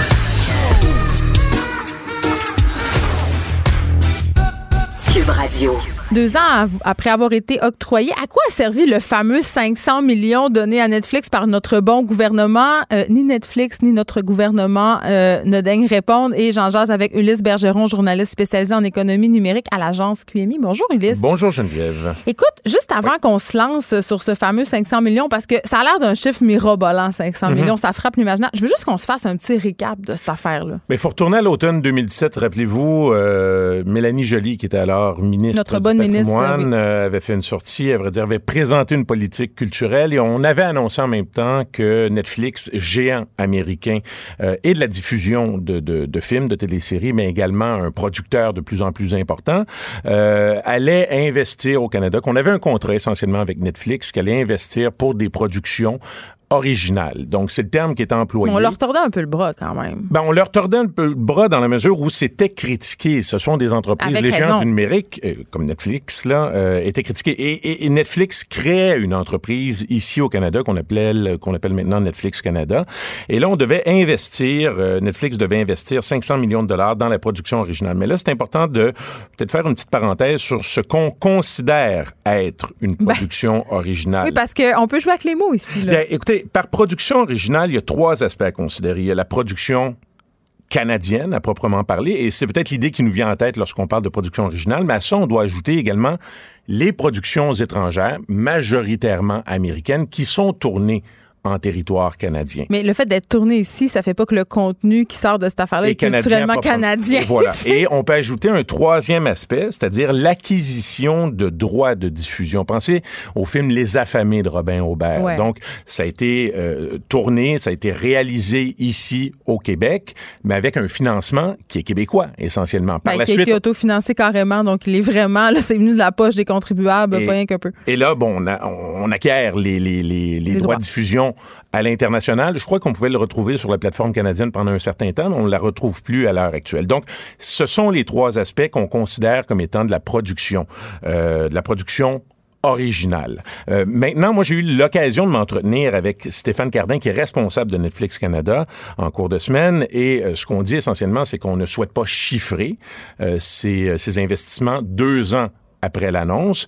Mais ce qu'on dit, c'est qu'on va l'atteindre. Et ça, c'est le discours qu'on entend depuis l'année dernière, depuis l'automne 2018. Mais pourquoi rester aussi évasif? Parce que ça serait si facile de nous donner les réponses euh, auxquelles on a droit. Pour l'investissement, je dois avouer que la question se pose. Euh, on évoque des raisons commerciales euh, lorsqu'on dit ne pas vouloir révéler de, de, de chiffres ou chiffrer, là, du moins, la diffusion, le nombre d'usagers au pays en disant, bien écoutez, ça, ce sont des informations qui sont, qui sont, qui sont propres à l'entreprise pour des raisons commerciales à l'égard d'Amazon Prime Video, à titre d'exemple. On n'est pas un foyer sur deux abonné à Netflix? C'est 53 selon certaines études. 53 en 2017. Mais ce qui est intéressant dans ce cas-ci, lorsqu'on parle d'un ménage sur deux au Canada, euh, c'est euh, le, taux de pénétration de Netflix s'est fait hyper rapidement, dans la mesure où euh, Netflix est arrivé en 2013. C'était pour louer des films, je m'en rappelle. Je louais des films avec Netflix. Au départ. Et lorsqu'on est arrivé avec la plateforme en 2013, 2013, euh, ça a pris cinq ans pour aller chercher la moitié des ménages canadiens. C'est phénoménal. Si vous comparez avec Amazon Prime euh, Vidéo, euh, d'Amazon, hein, effectivement, c'est 5% Dans le cas de Crave TV, qui est un autre concurrent de Netflix, c'est 9% Ce sont des chiffres de 2017 Peut-être que ça a changé depuis deux ans, mais essentiellement, pour quelle raison? Bon, Netflix est arrivé en premier lieu, a bousculé en quelque sorte. Bon, on s'est habitué, effectivement. Euh, si vous posez la question autour de vous, je suis à peu près certain que tout le monde connaît Netflix. Hey, ma mère a Netflix, elle habite à Lac Bouchette. Ben, hein? tu sais, écoute, Donc, on consomme du Netflix et euh, ce qui est intéressant également concernant Netflix, c'est qu'on est arrivé avec une façon de faire où on se fait suggérer euh, des, euh, des productions, des films, des Ça, c'est l'algorithme. Mais c'est aussi un problème. Mais ça, c'est particulièrement intéressant. Mm, c'est mm, mm, selon ce qu'avançait Netflix en 2016, j'ai pas pu trouver de, de, de chiffres plus récents, euh, mais 82 de ce qu'on consomme sur Netflix provient de ces suggestions. Donc 82% aussi bien dire que la presque totalité de ce que vous consommez provient de ce qu'on vous suggère. Donc il y a plusieurs films sur environ 500 000 films qui vous est offert là, dans, dans le catalogue Netflix auxquels vous n'avez naturellement naturellement, j'irais pas accès. Vous savez même pas que ces films-là. Là, je veux juste, je veux juste expliquer aux auditeurs euh, de façon très simple. Netflix, ils regardent ce que vous regardez, puis ils se disent, ok, ben ce film-là, c'est le même genre, euh, même ils vont, ils vont vous suggérer ça. Donc, ils contrôlent en quelque part le contenu qu'on regarde. Et, ce sont de très puissants algorithmes. Oui, c'est comme hein. Facebook là, qui consomme l'info. C'est le même principe. Et on, est en mesure de savoir. Bon, au départ, on pourrait avoir cette, cette idée que ce n'est que le genre de film qu'on consomme. Est-ce que vous aimez Est-ce que vous aimez la romance? Est-ce que vous aimez les courtes téléséries humoristiques? Euh, mais ça ça va beaucoup plus loin que ça. On est en mesure de savoir à quelle heure vous faites votre consommation de produits Netflix. Combien de temps? Euh, combien de temps? On est capable de, de, de comparer les, euh, les saisons, en fonction des saisons, en fonction des mois que vous consommez. À titre d'exemple, si vous arrivez dans votre phase cocooning euh, à l'automne, ben là, on se rend compte que Geneviève aime, par exemple, les films de romance davantage dans cette période ah, de l'année. Geneviève, elle aime le contenu bien plus douteux que ça. Là. Elle aime genre Yummy Mummies. Là. Mais c'est ce qu'on va offrir en fonction de la saison. même chose pour Noël et tout ça. Ça va tellement loin, Ulysse, que Netflix produit même des séries en fonction de nos goûts. Je pense entre autres à Rome, qui a été généré, mhm. si on veut, à l'aide justement de ces algorithmes de où est-ce qu'on décroche, qu'est-ce qu'on aime comme scène, où est-ce qu'on débarque, où est-ce qu'on embarque. Tu sais, ça, ça va loin. Même le petit, je crois que c'est 10, 15, 20 secondes qu'on vous propose lorsque vous voyez l'image qui se met à bouger, lorsque vous vous arrêtez sur une sélection. Le teaser. Avant même le teaser. Euh, le teaser peut être personnalisé en fonction de... de, de, c'est pas rare! donc, si vous mais êtes... c'est du bon contenu pour toi. Bien, écoutez, euh, c'est, c'est une façon de fonctionner. Mais, mais ça rejoint hein, euh, des études de consommation. Rappelez-vous, lorsqu'on allait dans, chez Vidéotron dans un, dans un blockbuster, c'est le même fonctionnement. C'est l'image. Hein, c'est l'image qui faisait qu'on s'arrêtait, qu'on se disait, bon, bien, écoutez, on veut écouter ce film-là, on veut pas l'écouter, on lisait à l'arrière, ben, derrière la pochette. C'est un peu le même de fond. C'est comme le commis vidéo. Tu sais, avant, quand t'allais au club vidéo, t'avais mm ton commis qui savait exactement ce que tu avais loué, puis quand t'arrivais, il disait, ah, il y a ça là, qui vient de sortir, ça, je pense que tu vas aimer ça. Même affaire à échelle électronique. Mais il y, a. Maintenant, lorsqu'on s'attarde aux critères, on finit par vous connaître, mais on ne sait pas et on ne peut pas savoir si vous aimez le québécois. Et ça, c'est quelque chose de particulier. C'est-à-dire que euh, il y a deux chercheurs à l'UCAM, Martin Tétu et Sophie Dubois-Paradis, d'un laboratoire euh, qui se sont justement intéressés au phénomène Netflix et ce qu'ils se sont rendus compte récemment, c'est une étude qui, euh, ben, des tests qu'ils sont en train de mener depuis cet été, c'est que ces algorithmes, qui sont puissants, comme je le disais, ne prennent pas en considération vos sélections québécoises. Et là, je m'explique. Si vous allez sur Netflix, vous consommez Bon Cop, Bad Cop 1, 2, euh, de pères en flic, qui sont présents d'ailleurs, qui font partie des cinq films présents à l'heure actuelle. bien, ce qu'on va se dire, c'est, euh, bien, Geneviève aime le policier. On va lui proposer du policier américain, généralement, beaucoup plus que, euh, bon... Euh, Ils tiennent pas compte de la géographie. Bien, écoutez, on, dans le cas du Québec, il faudrait voir maintenant en France si on tient ce critère en, en considération, mais on ne tient pas compte au Québec de l'aspect francophone non plus, parce qu'on pourrait proposer des films francophone. Il y a des films étrangers. Mais c'est quand même assez paradoxal quand on sait les 500 millions qui ont été investis. Mhm. Qu'est-ce qu'on va les voir, ces 500 millions-là, à l'écran, finalement, à cause de ces algorithmes-là? Peut-être qu'on va passer à côté. Peut-être qu'on va passer à côté, euh, effectivement, et ce sera intéressant de voir au fil du temps de quelle façon Netflix va proposer du, euh, du québécois, du canadien. Bon, je, parlais du québécois, cinq films. Euh, c'est très peu. Hier, je suis retourné. Moi, c'est ce que j'ai réussi à recenser. Il n'y a pas de section québécoise. Il y a une section canadienne, par contre, mais généralement, ce que je vous disais, Martin Tétu et Sophie Dubois-Paradis, les deux chercheurs dont je vous parlais tout à l'heure, là, en sont venus au constat, en étudiant le phénomène depuis, depuis plus d'un an, que c'était essentiellement les cinq mêmes films. Ça pouvait changer, mais c'était essentiellement les cinq mêmes films. des droits pour longtemps. Et pour le Canada, c'est la même chose. C'est environ 60 films.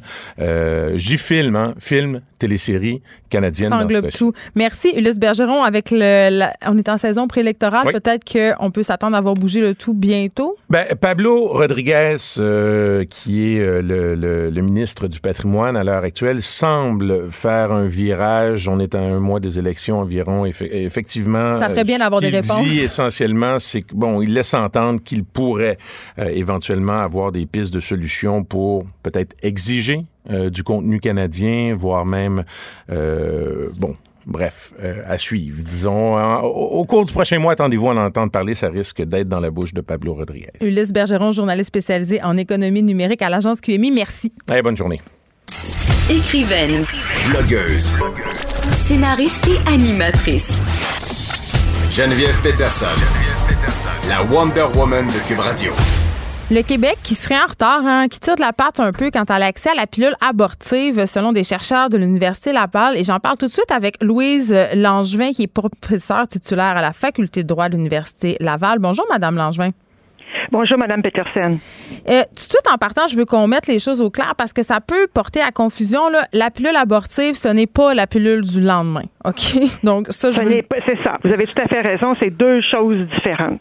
Et là, euh, bon, juste qu'on fasse un petit tour. Le Santé Canada a approuvé la pilule abortive en 2015. Elle est devenue accessible au Canada en janvier 2017. Au Québec, mhm. quand même, un an plus tard. Et on voit que dans les autres provinces, elle est beaucoup plus utilisée qu'ici. Puis je me demande, pour vrai, à quoi c'est dû? Parce qu'on est une société en apparence ouverte, libérale. Qu'est-ce qui se passe? Vous avez tout à fait raison de le dire que le Québec est une société euh, ouverte, libérale, et je dois vous dire qu'en matière euh, d'avortement, le dernier sondage de 2018 dit que 86% de la population au Québec est en faveur de l'avortement. Pourquoi la pilule abortive n'est pas disponible ou très très peu disponible euh, au Québec en ce moment? Il y a plusieurs raisons, mais une des raisons semble être les exigences imposées par le Collège des médecins du Québec, des exigences que les autres collèges des médecins dans les autres provinces euh, n'imposent pas. OK, excusez-moi. Euh, je ne veux pas être de mauvaise foi, mais est-ce qu'on peut se dire, mettons, quand on sait que ce sont majoritairement des médecins de famille qui pratiquent les avortements, que donner la pilule abortive, c'est moins payant? Je ne sais pas s'il y a des raisons de facturation. Peut-être, ben. peut-être aussi que les cliniques euh, d'avortement chirurgicaux vont avoir euh, moins de patientes parce que ça va être transféré euh, vers d'autres sortes de cliniques, mais c'est justement ce que l'on veut. mais donc, on peut, il y a le collège des médecins qui semble imposer à ce moment-ci des exigences qui ne sont pas nécessaires. Ce n'est pas un nouveau médicament sur la planète. Il y a aussi des problèmes de ressources euh, d'organisation. Euh, donc, il y a plusieurs raisons qui expliquent pourquoi 30 ans après la décriminalisation de l'avortement, on a encore des problèmes au Québec et dans moindre mesure au Canada, à avoir accès à cette euh, pilule abortive, alors que l'on sait que dans les pays scandinaves, entre 88% et 90 des avortements dans les pays scandinaves se font avec la pilule abortive. Mais oui, parce que euh, pourquoi, dans le fond, la pilule abortive, c'est une alternative qui est intéressante, mettons? Ah oui, elle est intéressante. Euh, bon, parce que, euh, bon, on peut dire qu'elle coûte moins cher tout de suite parce que on n'a pas à aller dans une clinique d'avortement où on fait des avortements chirurgicaux. Elle est intéressante parce que la patiente, la femme prend euh, prend les deux ces deux pilules là, prend les deux pilules chez elle et ça fait une fausse couche et elle peut euh, avorter donc dans l'intimité le calme chez elle la dignité aussi je crois oui, la dignité. Euh, pas que les avortements chirurgicaux ne sont pas faits dans la dignité et dans un encadrement respectueux de la femme, mais il y a des femmes qui vont préférer être chez elles, à leur rythme pour euh, pour cet avortement-là. Euh, il coûte donc moins cher. c'est un une question qu'on peut prendre euh, en ligne de compte. Donc, il y a plusieurs raisons pour prendre la pilule abortive. On peut la prendre dans les 63 jours après la fin des dernières des dernières menstruations. Donc, c'est trois mois, dans les trois premiers ben, mois. Oui, c'est ça, 63 jours. Euh, c'est maintenant rendu à 63 jours. Là. Mais le plus tôt qu'on prend cette pilule-là, le plus efficace euh, qu'elle est. Mais vous avez raison de soulever la question pourquoi c'est pas plus accessible au Québec? Est-ce qu'il y a une question de tabou? Je me ben, écoutez, là, je, je sais pas, mais est-ce qu'on est dans cette idée que peut-être qu'avorter avec une pilule, c'est plus facile, donc ça facilite les choses, donc certaines femmes pourraient prendre ça à la légère? On dirait que, je, sais pas, mais il y a quelque chose qui me chicote là-dedans. Dans quoi? Dans le tabou ou dans le fait qu'il y ait plus d'avortements? Non, euh, avoir? non, moi, le fait qu'il y ait plus d'avortements, euh, ça me chicote pas pantoute. Dans le tabou, je me demande si, euh, justement, ces tabous-là liés à l'avortement jouent dans l'inaccessibilité de la pilule abortive au Québec. Je dirais que oui. Euh, oubliez pas qu'à partir de 2012, là, quand Santé Canada a commencé à faire des études sur ce médicament-là, c'était le gouvernement conservateur qui était au pouvoir à Ottawa. Donc, de 2012 jusqu'à 2015, les choses ont peu bougé. En 2015, le gouvernement libéral à Ottawa est arrivé au pouvoir. Mais on peut dire que Santé Canada a imposé de très longues études euh, alors que l'on sait que ce médicament-là est utilisé en France. Ils ont été zélés? Oui, oui, ils ont été zélés et on se demande pourquoi. On se demande aussi pourquoi Santé Canada, jusqu'au mois de juillet dernier, juillet dernier, Santé Canada imposait l'échographie aux médecins. Euh, l'échographie par le médecin. Ben euh, avant de, de prescrire les deux euh, pilules euh, pour euh, s'assurer de toutes sortes de choses. Ben écoutez, quand on connaît l'efficacité des tests de grossesse, là, je pense que l'échographie n'est pas nécessaire. ben là, c'était pour vérifier s'il n'y avait pas une grossesse ectopique. Là, je suis pas médecin, mais il y avait bon depuis juillet 2019, ce n'est plus nécessaire, mais le collège des médecins l'exige encore. Ils veulent facturer d'autres actes?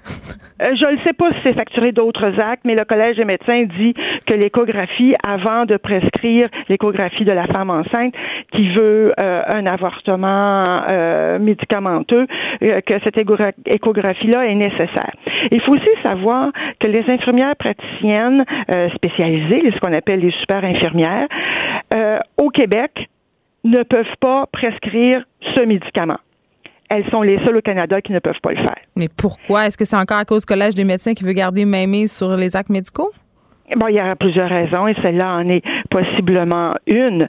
Parce qu'en matière d'avortement, il faut le rappeler, c'est un droit. Les femmes ont le droit de choisir. Le fœtus n'a pas de droit. Et donc, les femmes peuvent choisir un avortement médicamenteux avec la pilule abortive, un avortement chirurgical euh, dans une clinique euh, d'avortement ou un milieu hospitalisé. Ce qu'on appelle le fameux curtage. Là. Euh, oui, oui, oui, euh, qu'on appelle euh, avortement chirurgical ou avec instrument. Donc, les femmes ont le choix au Canada. Il n'y a pas de loi qui limite l'accès à l'avortement. Les problèmes en matière d'accès à l'avortement sont des questions qui touchent l'accès aux soins de santé. Parce que si vous habitez en dehors de Montréal, aujourd'hui, en ce moment, si vous habitez en dehors de Montréal, par exemple, dans la ville de Québec, qui est quand même pas la campagne. Non, c'est pas un ben, village. Euh, non, on aime bien dire que ce n'est pas un village. Ben, il y a un délai de quatre semaines avant d'avoir accès à une première rencontre. Fait que ça se peut qu'on passe notre 63 jours à attendre puis qu'après ça soit plus possible d'avoir recours à la pilule puis qu'on soit obligé de passer par l'avortement chirurgical. Oui, ben en fait, euh, euh, à Québec, euh, l'accès à la pilule abortive doit être très, très, très limité parce que il n'y a pas de ou très, très peu de médecins de famille qui ont suivi la formation parce que les médecins doivent suivre une formation, sauf pour ceux qui ont déjà une expérience en matière d'avortement chirurgical. Donc, il faut que les médecins qui veulent prescrire la pilule abortive aient suivi une formation. Ils n'ont souvent pas le temps de suivre cette formation-là. Donc, à Québec, en ce moment, pour avoir le premier rendez-vous, parce qu'on le fait en deux rendez-vous, puis ça aussi, on peut euh, questionner pourquoi on le fait en deux rendez-vous. Pour avoir le premier rendez-vous, c'est quatre semaines d'attente. Oui, mais, à Montréal, c'est comme c'est comme oui mais oui puis aussi euh, des, des périodes d'attente imposées euh, qui sont dans le protocole si on veut pour que la patiente elle ait bien le temps de réfléchir que si c'est ça qu'elle veut pour de vrai de faire la mort d'un bébé hein c'est quand même un peu ça. On va pas se voiler la face. Écoutez merci madame Langevin euh, de nous avoir accordé cette entrevue. Vous êtes professeure titulaire à la faculté de droit de l'université Laval le Québec qui serait toujours en retard quant à l'accès à la pilule abortive selon des chercheurs de cette même université. Quand on sait ce qui se passe en ce moment, la discussion qui a lieu sur l'avortement aux États-Unis, mais qui a des échos aussi jusqu'ici. Euh, le Parti conservateur qui se défend d'avoir des idées anti-avortement, mais qui quand même euh, renferme en son sein plusieurs députés qui ont des idées pro-vie assez arrêtées. C'est assez décourageant. On s'arrête un instant. Caroline et Josiane Stratis sont là après la pause. Écrivaine. Blogueuse. Scénariste et animatrice. Geneviève Peterson.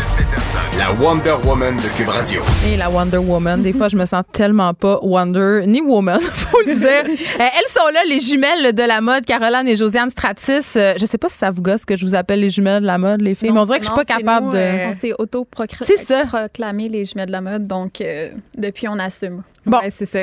C'est comme beaucoup de choses, on fait des blagounettes, puis là, ça devient comme quelque chose qui nous définit. C'est pour ça qu'il faut y penser. Et là, euh, ce qui va être vraiment, ce qui va semer la confusion chez nos auditeurs, c'est que vous avez pas mal la même voix. Donc, je peux baisser mon ton.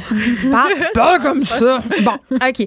Euh, vous êtes ici parce que, euh, un, je vous aime beaucoup. Et deux, vous lancez un projet. on a déjà parlé cet hiver parce que vous l'aviez déjà fait pendant la semaine de la mode, je crois, adapter des vêtements de designers québécois aux plus grandes tailles. Et là, ça s'appelle Incluse 2. Caroline, c'est quoi ça, Incluse 2? Bien, Incluse 2, c'est qu'on voulait pas utiliser 2.0 pour pas avoir de la lame. Mais ça aurait été drôle. je pense que ça a été vraiment secondaire. Ouais, c'est dans le fond l'an passé, on a vu que ça fonctionnait vraiment bien, mais en travaillant avec beaucoup de designers, chaque personne avait sa petite particularité, puis euh, au niveau de la gestion, puis moi j'ai étudié en gestion industrielle, fait qu'au niveau de la gestion industrielle, disons que ça se passait moins euh, moins calé. C'était compliqué. Ouais. cette année, on a décidé de prendre un seul designer, puis ça tombe que c'est un de mes meilleurs amis, qui s'appelle euh, Xavier Laruelle, qui fait en passant toutes mes robes de bal. Parce que tu vas à beaucoup de euh, tu vas à beaucoup de balles sans arrêt et toi aussi Josiane quand même. On adore les balles.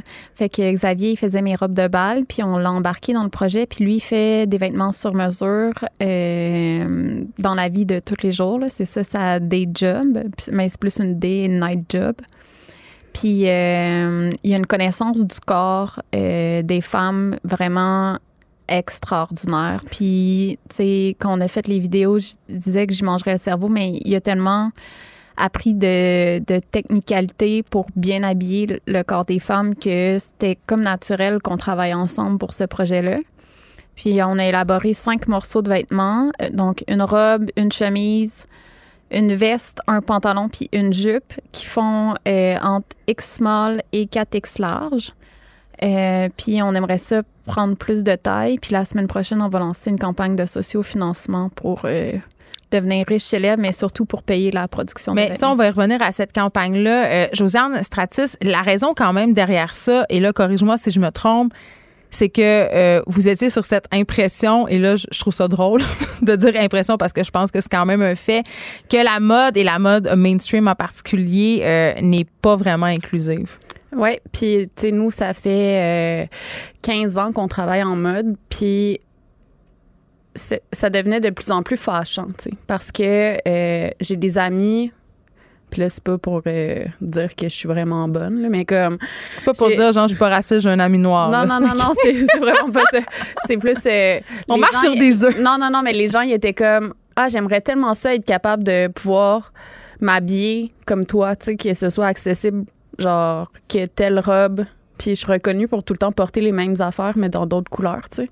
Puis était comme juste en avoir une tu sais juste une couleur je veux juste une robe comme ça je veux juste euh, un truc comme ça. Fait que ça me fâchait.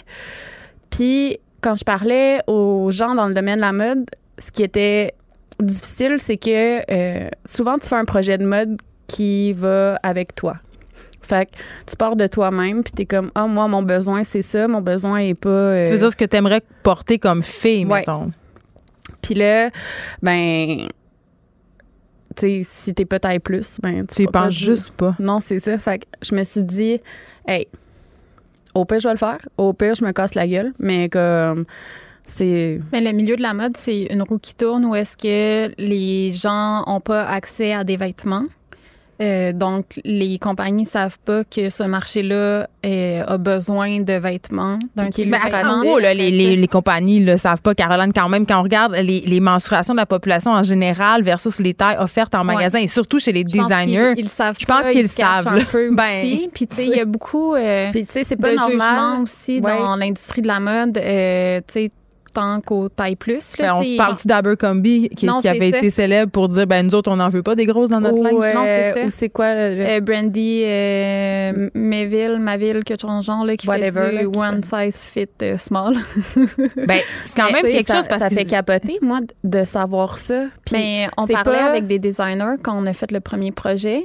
Puis tu sais, il y a des places il y a des pays qui disent que si tu fais du taille plus, si tu fais de la mode inclusive, ça te ça va te barrer le marché. Ben, je pense que c'est pas DP qui dit ça. Je pense que le discours du milieu de la mode en général est très, très hypocrite. Et ce mhm. qu'on veut pour porter nos vêtements, ce sont des femmes majoritairement blanches euh, qui correspondent aux standards de beauté. Je veux dire, si moi, une fille qui correspond aux standards mince a de la misère à m'habiller souvent dans des magasins de designer, le, large, c'est un small. Il est vraiment petit. Ben, J'imagine pas comment les gens sur poids se sentent. sais, je me dis, je me disais souvent quand je quand je vais dans des boutiques, il n'y a pas de large. Puis là, j'étais comme. Mais le large, c'est un small, là, on va se le dire.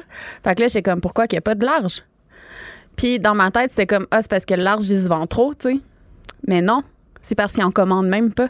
Il y a ah. des boutiques qui commandent même pas de large. Mais c'est ça que je disais par la roue qui tourne. les gens ignorent un peu le fait qu'il y a des personnes qui ont besoin de plus grande taille.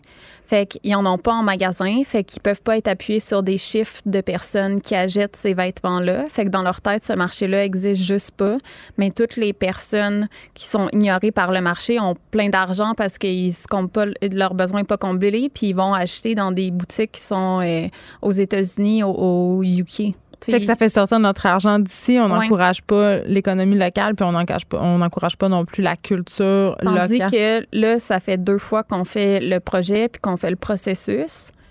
Puis pour vrai, on va avoir l'air des. Euh, tu sais, c'est comme quand tu viens juste d'avoir un bébé puis que t'es comme, ah, c'est pas si difficile que ça, tu sais. Ben, t'as comme pas passé. comme une lune de miel. t'as pas passé le six semaines, t'as pas eu les premières coliques. Tu sais, comme pour nous, là, pour l'instant, on est comme dans les premières six semaines, puis on n'a pas trouvé ça plus dur.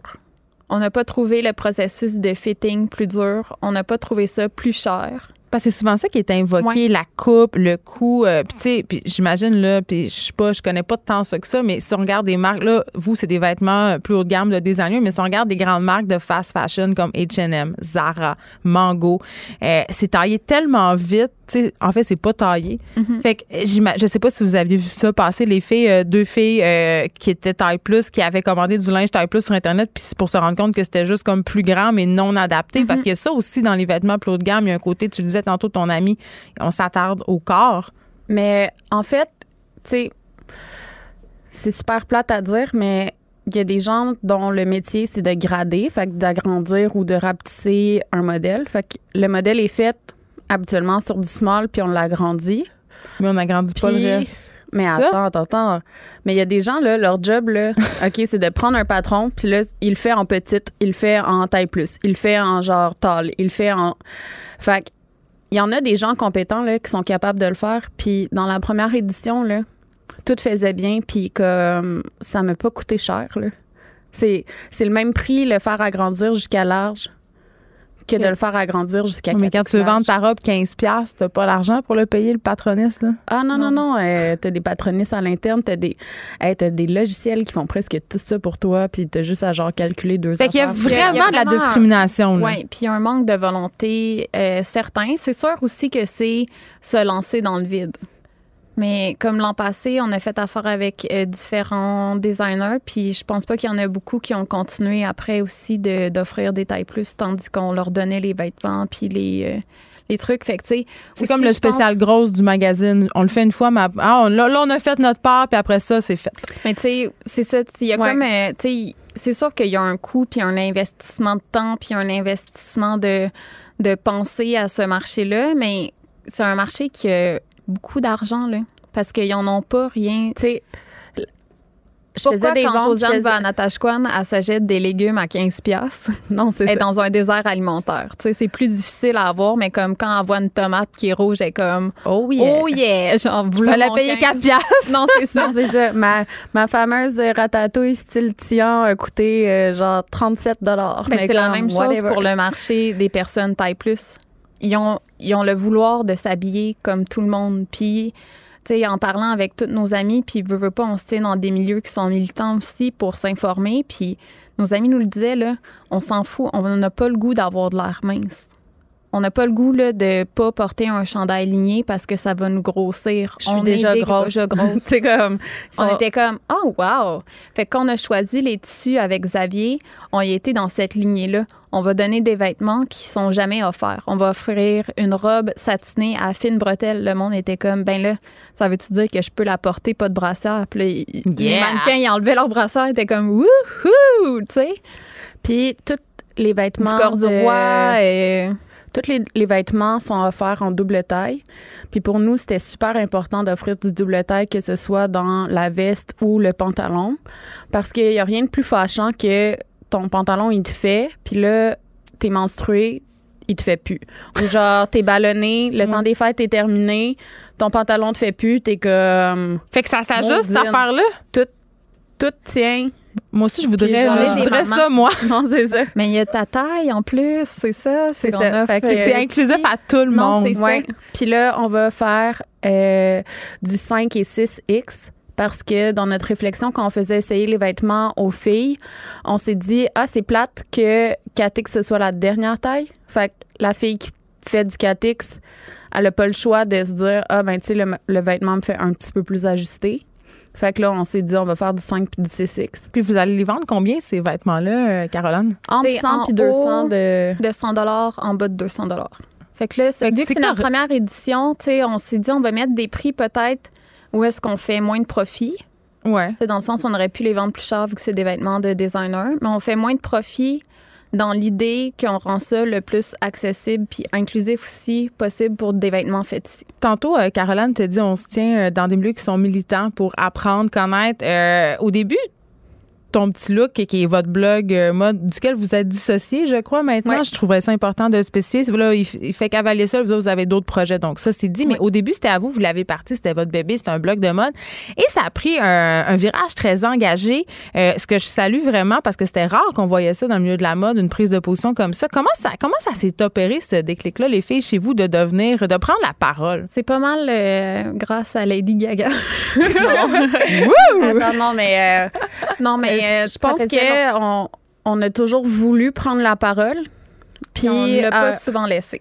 On nous l'a pas souvent laissé. Vous avez été snobé par les médias traditionnels? Euh, pendant un bout, mais pendant un bout, on a comme prouvé que dans le fond, on était pertinente. Mais les, les gens, ils riaient beaucoup de, euh, des blogueuses, ils rient des influenceurs, ils rient de tout le monde, tout le temps. Puis euh, majoritairement, quand c'est un métier qui est fait par des femmes, on va rire de ça, tu sais. Ah, tu sais, comme si t'es chroniqueuse, tu sais, comme chroniqueuse, ça... Ça, a moins de valeur qu'un chroniqueur. Puis t'es comme, ah, tu sais, c'est donc bien gossant. Fait Mais juste checker le chèque de paye, c'est assez révélateur. Fait on s'est dit, anyway, si personne nous écoute, c'est pas grave. OK? Fait que, comme, truc, tu sais. Fait on va dire les affaires, puis on va les dire pour de vrai, puis ça va être appuyé sur des faits, puis ça va être appuyé sur le fait que c'est pas normal que les gens ils se sentent inadéquats, inadéquats aussi mal tout le temps.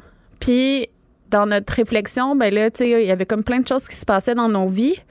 Puis à toutes les fois, on nous disait ah parle-en pas tu la première dépression à Caroline les gens étaient comme ah qu'est-ce que t'as euh, ces temps-ci? T'as vraiment maigri. Fait que là elle était comme ben tu sais je suis en dépression.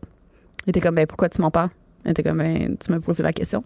On s'est dit ben on va juste en parler tu sais. Puis peut-être que ça va faire écho aux gens. Puis sans joke c'est comme si on avait mis le doigt sur. Oui, vous avez des, vous avez des centaines de millions de vues. Là, Puis, on, s'est pris dans un engrenage où est-ce que là, on commençait à dénoncer des situations, puis que le monde nous disait comme Ah, vous dénoncez cette situation, là, avez-vous vu telle autre affaire? Puis là, on était là, oh mon Dieu, on, on savait pas que, genre, il y avait ce type d'oppression-là. là, on embarquait dans le sujet, là, on lisait tout, tout, tout. Puis, tu sais, on a toujours été très curieuse puis sensible de nature. Fait que, pas, je pense que c'était un chemin qui était tracé vers comme ça. Puis, en s'exprimant, on s'est rendu compte que, tu sais, nous, on se le dit tout le temps qu'on n'est pas spécial. Tu qu'est-ce que j'ai vécu, il y a quelqu'un d'autre qui va l'avoir vécu. Fait que, grâce aux médias sociaux, ça nous a permis aussi euh, de trouver écho, puis de trouver des personnes qui vivaient sensiblement le même genre de choses, puis d'autres personnes qui avaient besoin d'avoir des voix. Puis nous, on a toujours voulu être des porte-voix, puis d'aider le monde. Puis c'est ça qui fait que le soir, on se couche, puis on dort. Ça, puis euh, des médicaments. Euh, mais ça donne du CBD puis euh, un mélatonine. Josiane, euh, en finissant, je te parler des influenceurs, puis là, je peux pas m'empêcher. vous êtes quand même, en tout cas, à mes yeux, puis aux yeux de plusieurs personnes, les premières influenceurs à avoir connu un certain succès public au Québec. Tu sais, vous êtes un peu le visage de l'influence. Je, je veux avoir votre avis, les filles. Est-ce que vous trouvez que la game a changé? Oui, la game a changé. oh, les faces! On ne les voyait pas, mais. mais oui, la, la, game a changé, puis. Moi, c'est normal. Oui. C'est normal que la mais je sens que vous êtes un peu sur le break, là. Mais euh, c'est parce qu'on essaie de, de, penser comment dire nos affaires, mais en même temps, on parle tellement lentement. Fait que. Mais euh, non, on a toujours parlé lentement. C'est les médicaments. Mais ça nous permet aussi de penser en même temps. On a comme le cerveau qui va super vite, puis là, rendu. Euh, à la bouche si tu passes d'autres choses. Là, ça sort tout, doucement. Mais puis on la game a changé, oui. Euh, mais c'est parce que les nouveaux joueurs sont tellement jeunes. Tu sais, on demande à des gens de 16 ans d'avoir la réflexion d'une fille de 33 ans, tu sais. Quand on a commencé à faire du marketing d'influence puis devenir influenceur, on avait 25 ans, tu sais. Fait qu'on était déjà pas si jeunes que ça. Puis on était pionnières. Oui, ouais, ouais, ça se dit. On était pionnières. Fait que, tu sais, en même temps, quand on défrichait quelque chose, personne d'autre était passé avant. Contrairement au lac euh, maintenant au BC, où est-ce que tout le monde est comme. Jeffrey Lakes, où euh, j'en parlais hier, l'instalogue. Non, c'est ça. Mais, fait tu sais, on défrichait des choses, puis on ne savait pas que c'était révolutionnaire ou que les gens n'avaient pas fait ça. Nous, on le faisait d'office parce qu'on avait l'instinct de le faire. Là, c'est sûr qu'il y a des codes qui se sont ajoutés, puis c'est pas nécessairement tous les codes qui devraient être suivis ou abordés de la façon que c'est fait actuellement. Mais je pense que c'est bien rare puis peut-être que je suis optimiste ou trop euh, sur euh, les médicaments d'envie, mais comme, tu sais, c'est bien rare que quelqu'un fait du marketing d'influence juste dans le but de, comme, être la pire personne sur la Terre, puis mettre du monde en danger. Oui, puis tu sais, quand on se filme 24 heures sur 24, c'est nul est à l'abri d'un dérapage. Je suis juste chroniqueur, puis parfois, je me mets le pied dans la bouche. je veux dire, c'est impossible de pas se planter jamais. Puis, puis ça reste que c'est des humains qui sont, tu sais, souvent, je pense que c'est des humains qui sont mal accompagnés dans ces choses-là. Puis s'il y a de quoi que Josiane puis moi, on a toujours su faire, puis peut-être que c'est le fait qu'on soit nés en même temps. Puis, tu sais, nous, on a toujours su s'entourer de bonnes personnes qui nous aidaient à, nous aiguiller, puis à, à, faire le tour des questions, puis d'avoir des réflexions. Fait peut-être que des fois, c'est des erreurs. des fois, c'est des erreurs vraiment connes, puis comme mais en même temps, on en fait, des erreurs. Puis là, c'est juste, c'est, c'est, euh, c'est juste magnifié. Ouais, amplifié. Amplifié. Amplifié par les médias. Merci, les filles. si on veut donner à votre campagne de socio-financement pour encourager euh, cette euh, initiative qui s'appelle Inclus 2, oui, ça marche comment? On lance le 15. En attendant, s'inscrire à notre infolette. en, attendant, en attendant, vous allez sur le www.incluse avec un S.com, puis vous allez vous inscrire à l'infolette. Là, la première infolette, je vais la lancer la journée qu'on lance la campagne de sociofinancement. Bon, et là, vous allez pouvoir avoir toutes les là, infos vous allez avoir toutes les infos. Il va y avoir plein de façons de donner. Il faut juste qu'on se prenne deux minutes et qu'on finisse que les écrive. OK. Merci beaucoup, Caroline et Josiane Stratis, d'avoir été avec nous. Stéphane Plante, c'est là. Plante, voyons, je suis plus capable de parler. Au retour de la. On dirait que moi aussi, j'ai pris du CBD. Écrivaine. Blogueuse. Scénariste et animatrice. Geneviève Peterson. La Wonder Woman de Cube Radio. On se parle de plagiat en musique avec Stéphane Plante de Disque Dur parce que là, euh, il se passe de quoi dans l'actualité, le rappeur Lil Nas X? C'est comme ça qu'on le dit, premièrement? Oui, ben Ah. moi, je le dis comme ça. Ben, Bon, ben, en tout cas- Peut-être X, Lil Nas Mais moi, j'ai dit X parce ben, que je suis québécoise. Moi, je suis de la génération X, donc. Donc, euh, je- exactement. Et là, il aurait fait l'emprunt d'une d'une mélodie de Nirvana. Et là, il, il dit que c'est ça, qu'il s'en est pas rendu compte, qu'il a jamais écouté ça, lui, euh, Nevermind, puis euh, Unplugged, puis euh, tu sais, comme toutes ces chansons et ces titres d'albums euh, qui, qui ont fait notre jeunesse. Ça m'a un peu fâché. J'étais comme, Ah oui, pour vrai, t'étais. euh, mais je sais pas pourquoi il l'a pas écouté Nirvana? Bon, j'étais fâchée. Mais là, il est, il est dans l'eau chaude et ça m'a donné l'idée. Je me disais, on parle de plagiat en musique, on parle de ce cas-là. On se demande aussi quand est-ce que ça devient du plagiat en musique. Ben, dans le cas de Lil Nas X, je connais pas le garçon euh, personnellement, mais moi, je, je le crois sincère. Parce que des fois. Il est jeune, tu sais. Oui, puis ça se peut, comme il disait, ben j'ai peut-être entendu ça quand j'étais jeune parce que c'était Ouais, un single. C'est la chanson In Bloom en passant de. Nirvana. C'était un single, ça jouait beaucoup sur MTV, tout ça. Mais lui, il avait jamais entendu. Il, il est beaucoup plus jeune. Il était pas né quand Nevermind est sorti.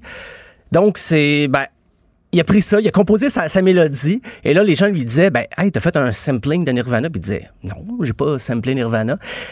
Et là, il a réécouté In Bloom, il a fait Ah, OK, il a réalisé après.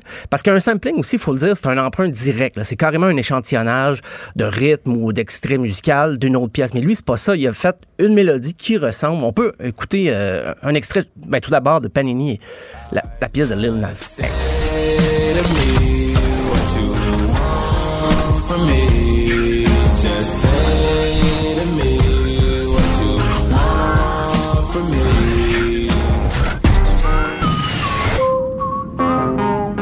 la chanson de Nirvana, In Bloom, le passage, le fameux passage qui ressemble. Je, moi, je dois avouer que j'aime, euh, j'aime la ressemblance entre les deux. là. On laisse qu'on l'a, ce fameux passage de Nirvana? Oh non, c'est pas ça. Ah, ok, ben, c'est pas la bonne chanson parce que ça, c'est comme As You Are. Oui, euh, ben en fait, parce que j'allais C'est In. Bloom, le titre? C'est In Bloom. Mais pendant qu'on le cherche, tu- on continue donc. Mais c'est parce que Nirvana, l'ironie de la chose, c'est que, ben, tout d'abord, la fille de Kurt Cobain, elle dit, ben, pas de problème. Elle, elle aime, elle France, beaucoup de son France prénom. Bean Co- euh, Cobain. Euh, elle avait aucun problème avec ça. Elle a dit qu'elle aimait beaucoup, d'ailleurs, euh, Lil Nas X. Et euh, le plus drôle là-dedans, c'est Kurt Cobain lui-même est accusé de plagiat tout au long. Mais tout le monde est accusé de plagiat. On l'a, la chanson, là, on va l'entendre, donc In Bloom. On la connaît, là. Ouais, c'était un gros. euh, je pense que c'était le troisième single de Nevermind. Ça a été un grand succès. C'est dur de, de dire, ah, je la connaissais pas la tune, mais il le dit après. Je trouve pas que la ressemblance, elle est si frappante que ça, honnêtement. Ben, c'est dans la mélodie de voix. la- Je comprends, mais euh, dans la culture du hip-hop, il y a beaucoup justement de Ah, sampling, oui, oui. d'emprunt. euh, Puis, en ben, tout c'est cas. c'est que lui, c'était involontaire. À moins oui. qu'il s'est dit, peut-être, je vais essayer de la placer, personne ne va s'en rendre compte. Euh, non, non. Je pense que, de toute façon, Non, moi aussi, je le crois, je pense. Avec YouTube, c'est rapide. Là. Tu vois deux similitudes. Ceux qui s'intéressent, tapez plagiat sur YouTube. Vous avez tous les cas. C'est incroyable. Les cas sont. Il y a des, des, des fans finis de groupes, des fois qui trouvent qu'un autre groupe a copié et qui ressortent des listes comme ça. Il y Ah, en a. Et là, le Stéphane Plante, le dernier scandale en liste, quand même, euh, la- le succès de l'heure Shallow, euh, qui est une chanson de Lady Gaga euh, Ah oui, et Bradley Cooper, serait euh, une- vraiment une copie d'une chanson d'un obscur chanteur américain. Euh, ça, c'est le dernier scandale en liste, mais il y en a plein là, des histoires Ben, comme ça. là. À chaque fois qu'il y a un succès, il y a quelqu'un qui se lève sa main puis fait Ben Mais oui. je l'avais fait avant. Mais surtout quand c'est des chanteurs obscurs qu'on peut dire. non, mais c'est vrai. Non, mais euh, comme, Oui. comme tu l'as dit, parce qu'il y avait euh, récemment, c'était Katy Perry avec Dark Horse. Ben, c'est sorti en Ben, 2013. Katy Perry n'en est pas à son premier scandale de non, plagiat. ça. non, pas son premier scandale, point. Oui, c'est ça, exact. Mais là, il y a un Marcus Gray qui, qui, lui fait de la musique religieuse, puis il disait ben ma chanson là, Joyful Joyful Noise, sortie en 2009, quatre ans avant, ressemble beaucoup. Donc, euh, Katy Perry a dit, je suis dés- elle, elle, elle, elle a dit qu'elle a jamais entendu ça. Mais on s'entend aussi que c'est pas euh, Katy Perry qui, qui compose la, chan- Non. la musique, donc elle a pas, pas vraiment de sa faute. Ça, anyway, exactement. Elle a une équipe euh, qui compose pour elle, puis elle a des avocats pour répondre pour elle si jamais ça tourne Il y mal. a quelqu'un qui chante pour elle aussi, je pense. Sans doute, oui, oui, absolument. Euh, mais c'est vrai que des fois, c'est tiré par les cheveux. C'est des ressemblances minimes. Là. Parce que je sais pas. euh, Stéphane Plante, c'est toi l'expert de musique, oh. mais moi, je suis l'experte en littérature. Et je peux te dire une chose. Il existe en littérature un concept, et même en art visuel, qui s'appelle le pastiche. Oui, oui. Et ça, euh, en fait, pour résumer ça de façon très, très triviale, c'est quand on, emprunte les codes d'une œuvre et qu'on les adapte dans une autre œuvre. C'est comme un clin d'œil. Euh, le pastiche, ça fonctionne comme ça. On, on peut aussi faire de l'intertextualité, c'est-à-dire mettre des extraits d'un livre dans un autre, faire des clins d'œil. Je pense que ça s'applique en musique, puis j'en parlais ah, tantôt, ben la culture du hip-hop, ce n'est que ça. C'est du simple que la musique électronique aussi, ce n'est que ça. Donc, c'est quand on peut parler de plagiat?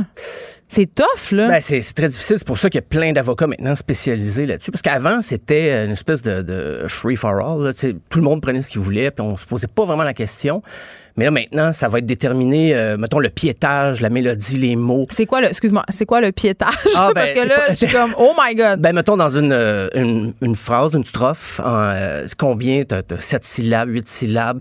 Ça, ça suit une ligne mélodique. Et là, des fois, t'as des gens qui s'arrêtent vraiment pour compter exactement le, piétage d'une mélodie, est-ce qu'il y a le même nombre de, de, mots? Oui, parce que là, ça peut aussi loin, ah, ça peut aller aussi loin, pardon, euh, des fois que euh, c'est un petit bout d'un riff de guitare, puis on sait que le rock est fondé sur quatre accords. Bon, là, je, là, je vais pas me faire d'amis, mais mettons, on réduit, là. Tu sais, les genres musicaux ont des codes et ça vient difficile, avec toute l'histoire de la musique que l'on connaît, de ressembler à rien. Je veux dire, Coldplay, ça ressemble à U2, U2, euh, ça ressemble au... Tu sais, comme, c'est une longue continuité d'histoire musicale. Ben, comme je disais tantôt, avec Kurt Cobain, mais lui, il avait repris un peu Killing Joke pour euh, comme Azure, mais Killing Joke eux-mêmes avaient repris de Damn, un groupe punk. C'est difficile des fois, surtout quand le groupe est pas connu, le groupe que tu reprends ou que tu reprends inconsciemment. Mais ça, c'est pas un cover. Tu sais, à un moment donné, c'est parce que ça aussi, dans l'idée, là, si tu fais un cover, qu'est-ce que tu fais? Ah mais la ligne est mince des fois entre un cover puis un pastiche. Euh, mais il y a en psychologie, il y a un phénomène qui s'appelle la, cryptomnésie. C'est-à-dire que tu as oublié que tu as entendu quelque chose et quand l'idée te vient, après, tu penses que ça vient de toi. Mais c'est comme le sentiment de déjà vu version. Euh... Ouais. Ben, sauf qu'avec déjà vu, tu te demandes où c'est que j'ai entendu ça, où est-ce que j'ai vu ça? Mais avec la cryptomnésie, c'est vraiment. Ah, mais je viens d'avoir une super idée. Ça, c'est un concept freudien. Hein? ça s'appelle la mémoire mnésique. Euh, c'est des souvenirs inconscients de ton cerveau qui sont là sans que tu t'en rendes compte, mais ça fonctionne. C'est ça que tu viens d'expliquer. Ça fonctionne exactement de la même façon en musique. Puis c'est vrai euh, que parfois, ça doit s'intégrer dans notre ben cerveau sans qu'on s'en rende compte. Puis là, bam, tu leur sors puis tu penses que c'est ton idée. Puis, mais des fois, il y a des cas inverses. Euh, Stéphane Archambault, quand il a écrit Dégénération, il s'est dit j'ai dû prendre ça quelque part, euh, ben, la fameuse chanson Ton arrière-grand-père, machin. Et... je suis plus capable de l'entendre. Non, mais c'est ça. en plus, ah. les paroles, on l'aime pas, en tout cas. Mais donc, lui, quand il a écrit ça, il était certain que ça venait de quelque part. Il s'est rendu compte que non. Même chose avec Michel Rivard pour euh, la complainte du phoque en Alaska, pour Beau Dommage il a fouillé. Dans, il n'y a pas Internet dans le temps, mais il a mais ça, c'est pas Pierre Huet qui a écrit ça, euh, en Alaska? C'est Michel Rivard. Les, Pierre, Pierre Huet a écrit beaucoup pour euh, Beau Dommage. Il a écrit euh, Ginette, euh, par exemple. mais 23 je voulais juste flasher que, que, je connaissais une affaire de musique. Je voulais comme t'impressionner. Ça pas ah non, mais c'est correct. mais mais, mais c'est ça, des fois, tu le sais pas, t'écris une chanson, puis t'as vraiment l'impression que c'est de A à Z, tu l'as tout conçu, mais non, non, ça devient un souvenir euh, qui est perdu. Que, fait que ça serait ça qui se serait passé dans le cas euh, du rappeur euh, Lil Nas X? Oui, parce que surtout que dans le rap, on se dit, bon, ben, OK, oui, on emprunte, on fait de l'échantillonnage, c'est normal, c'est dans la ben culture hip-hop.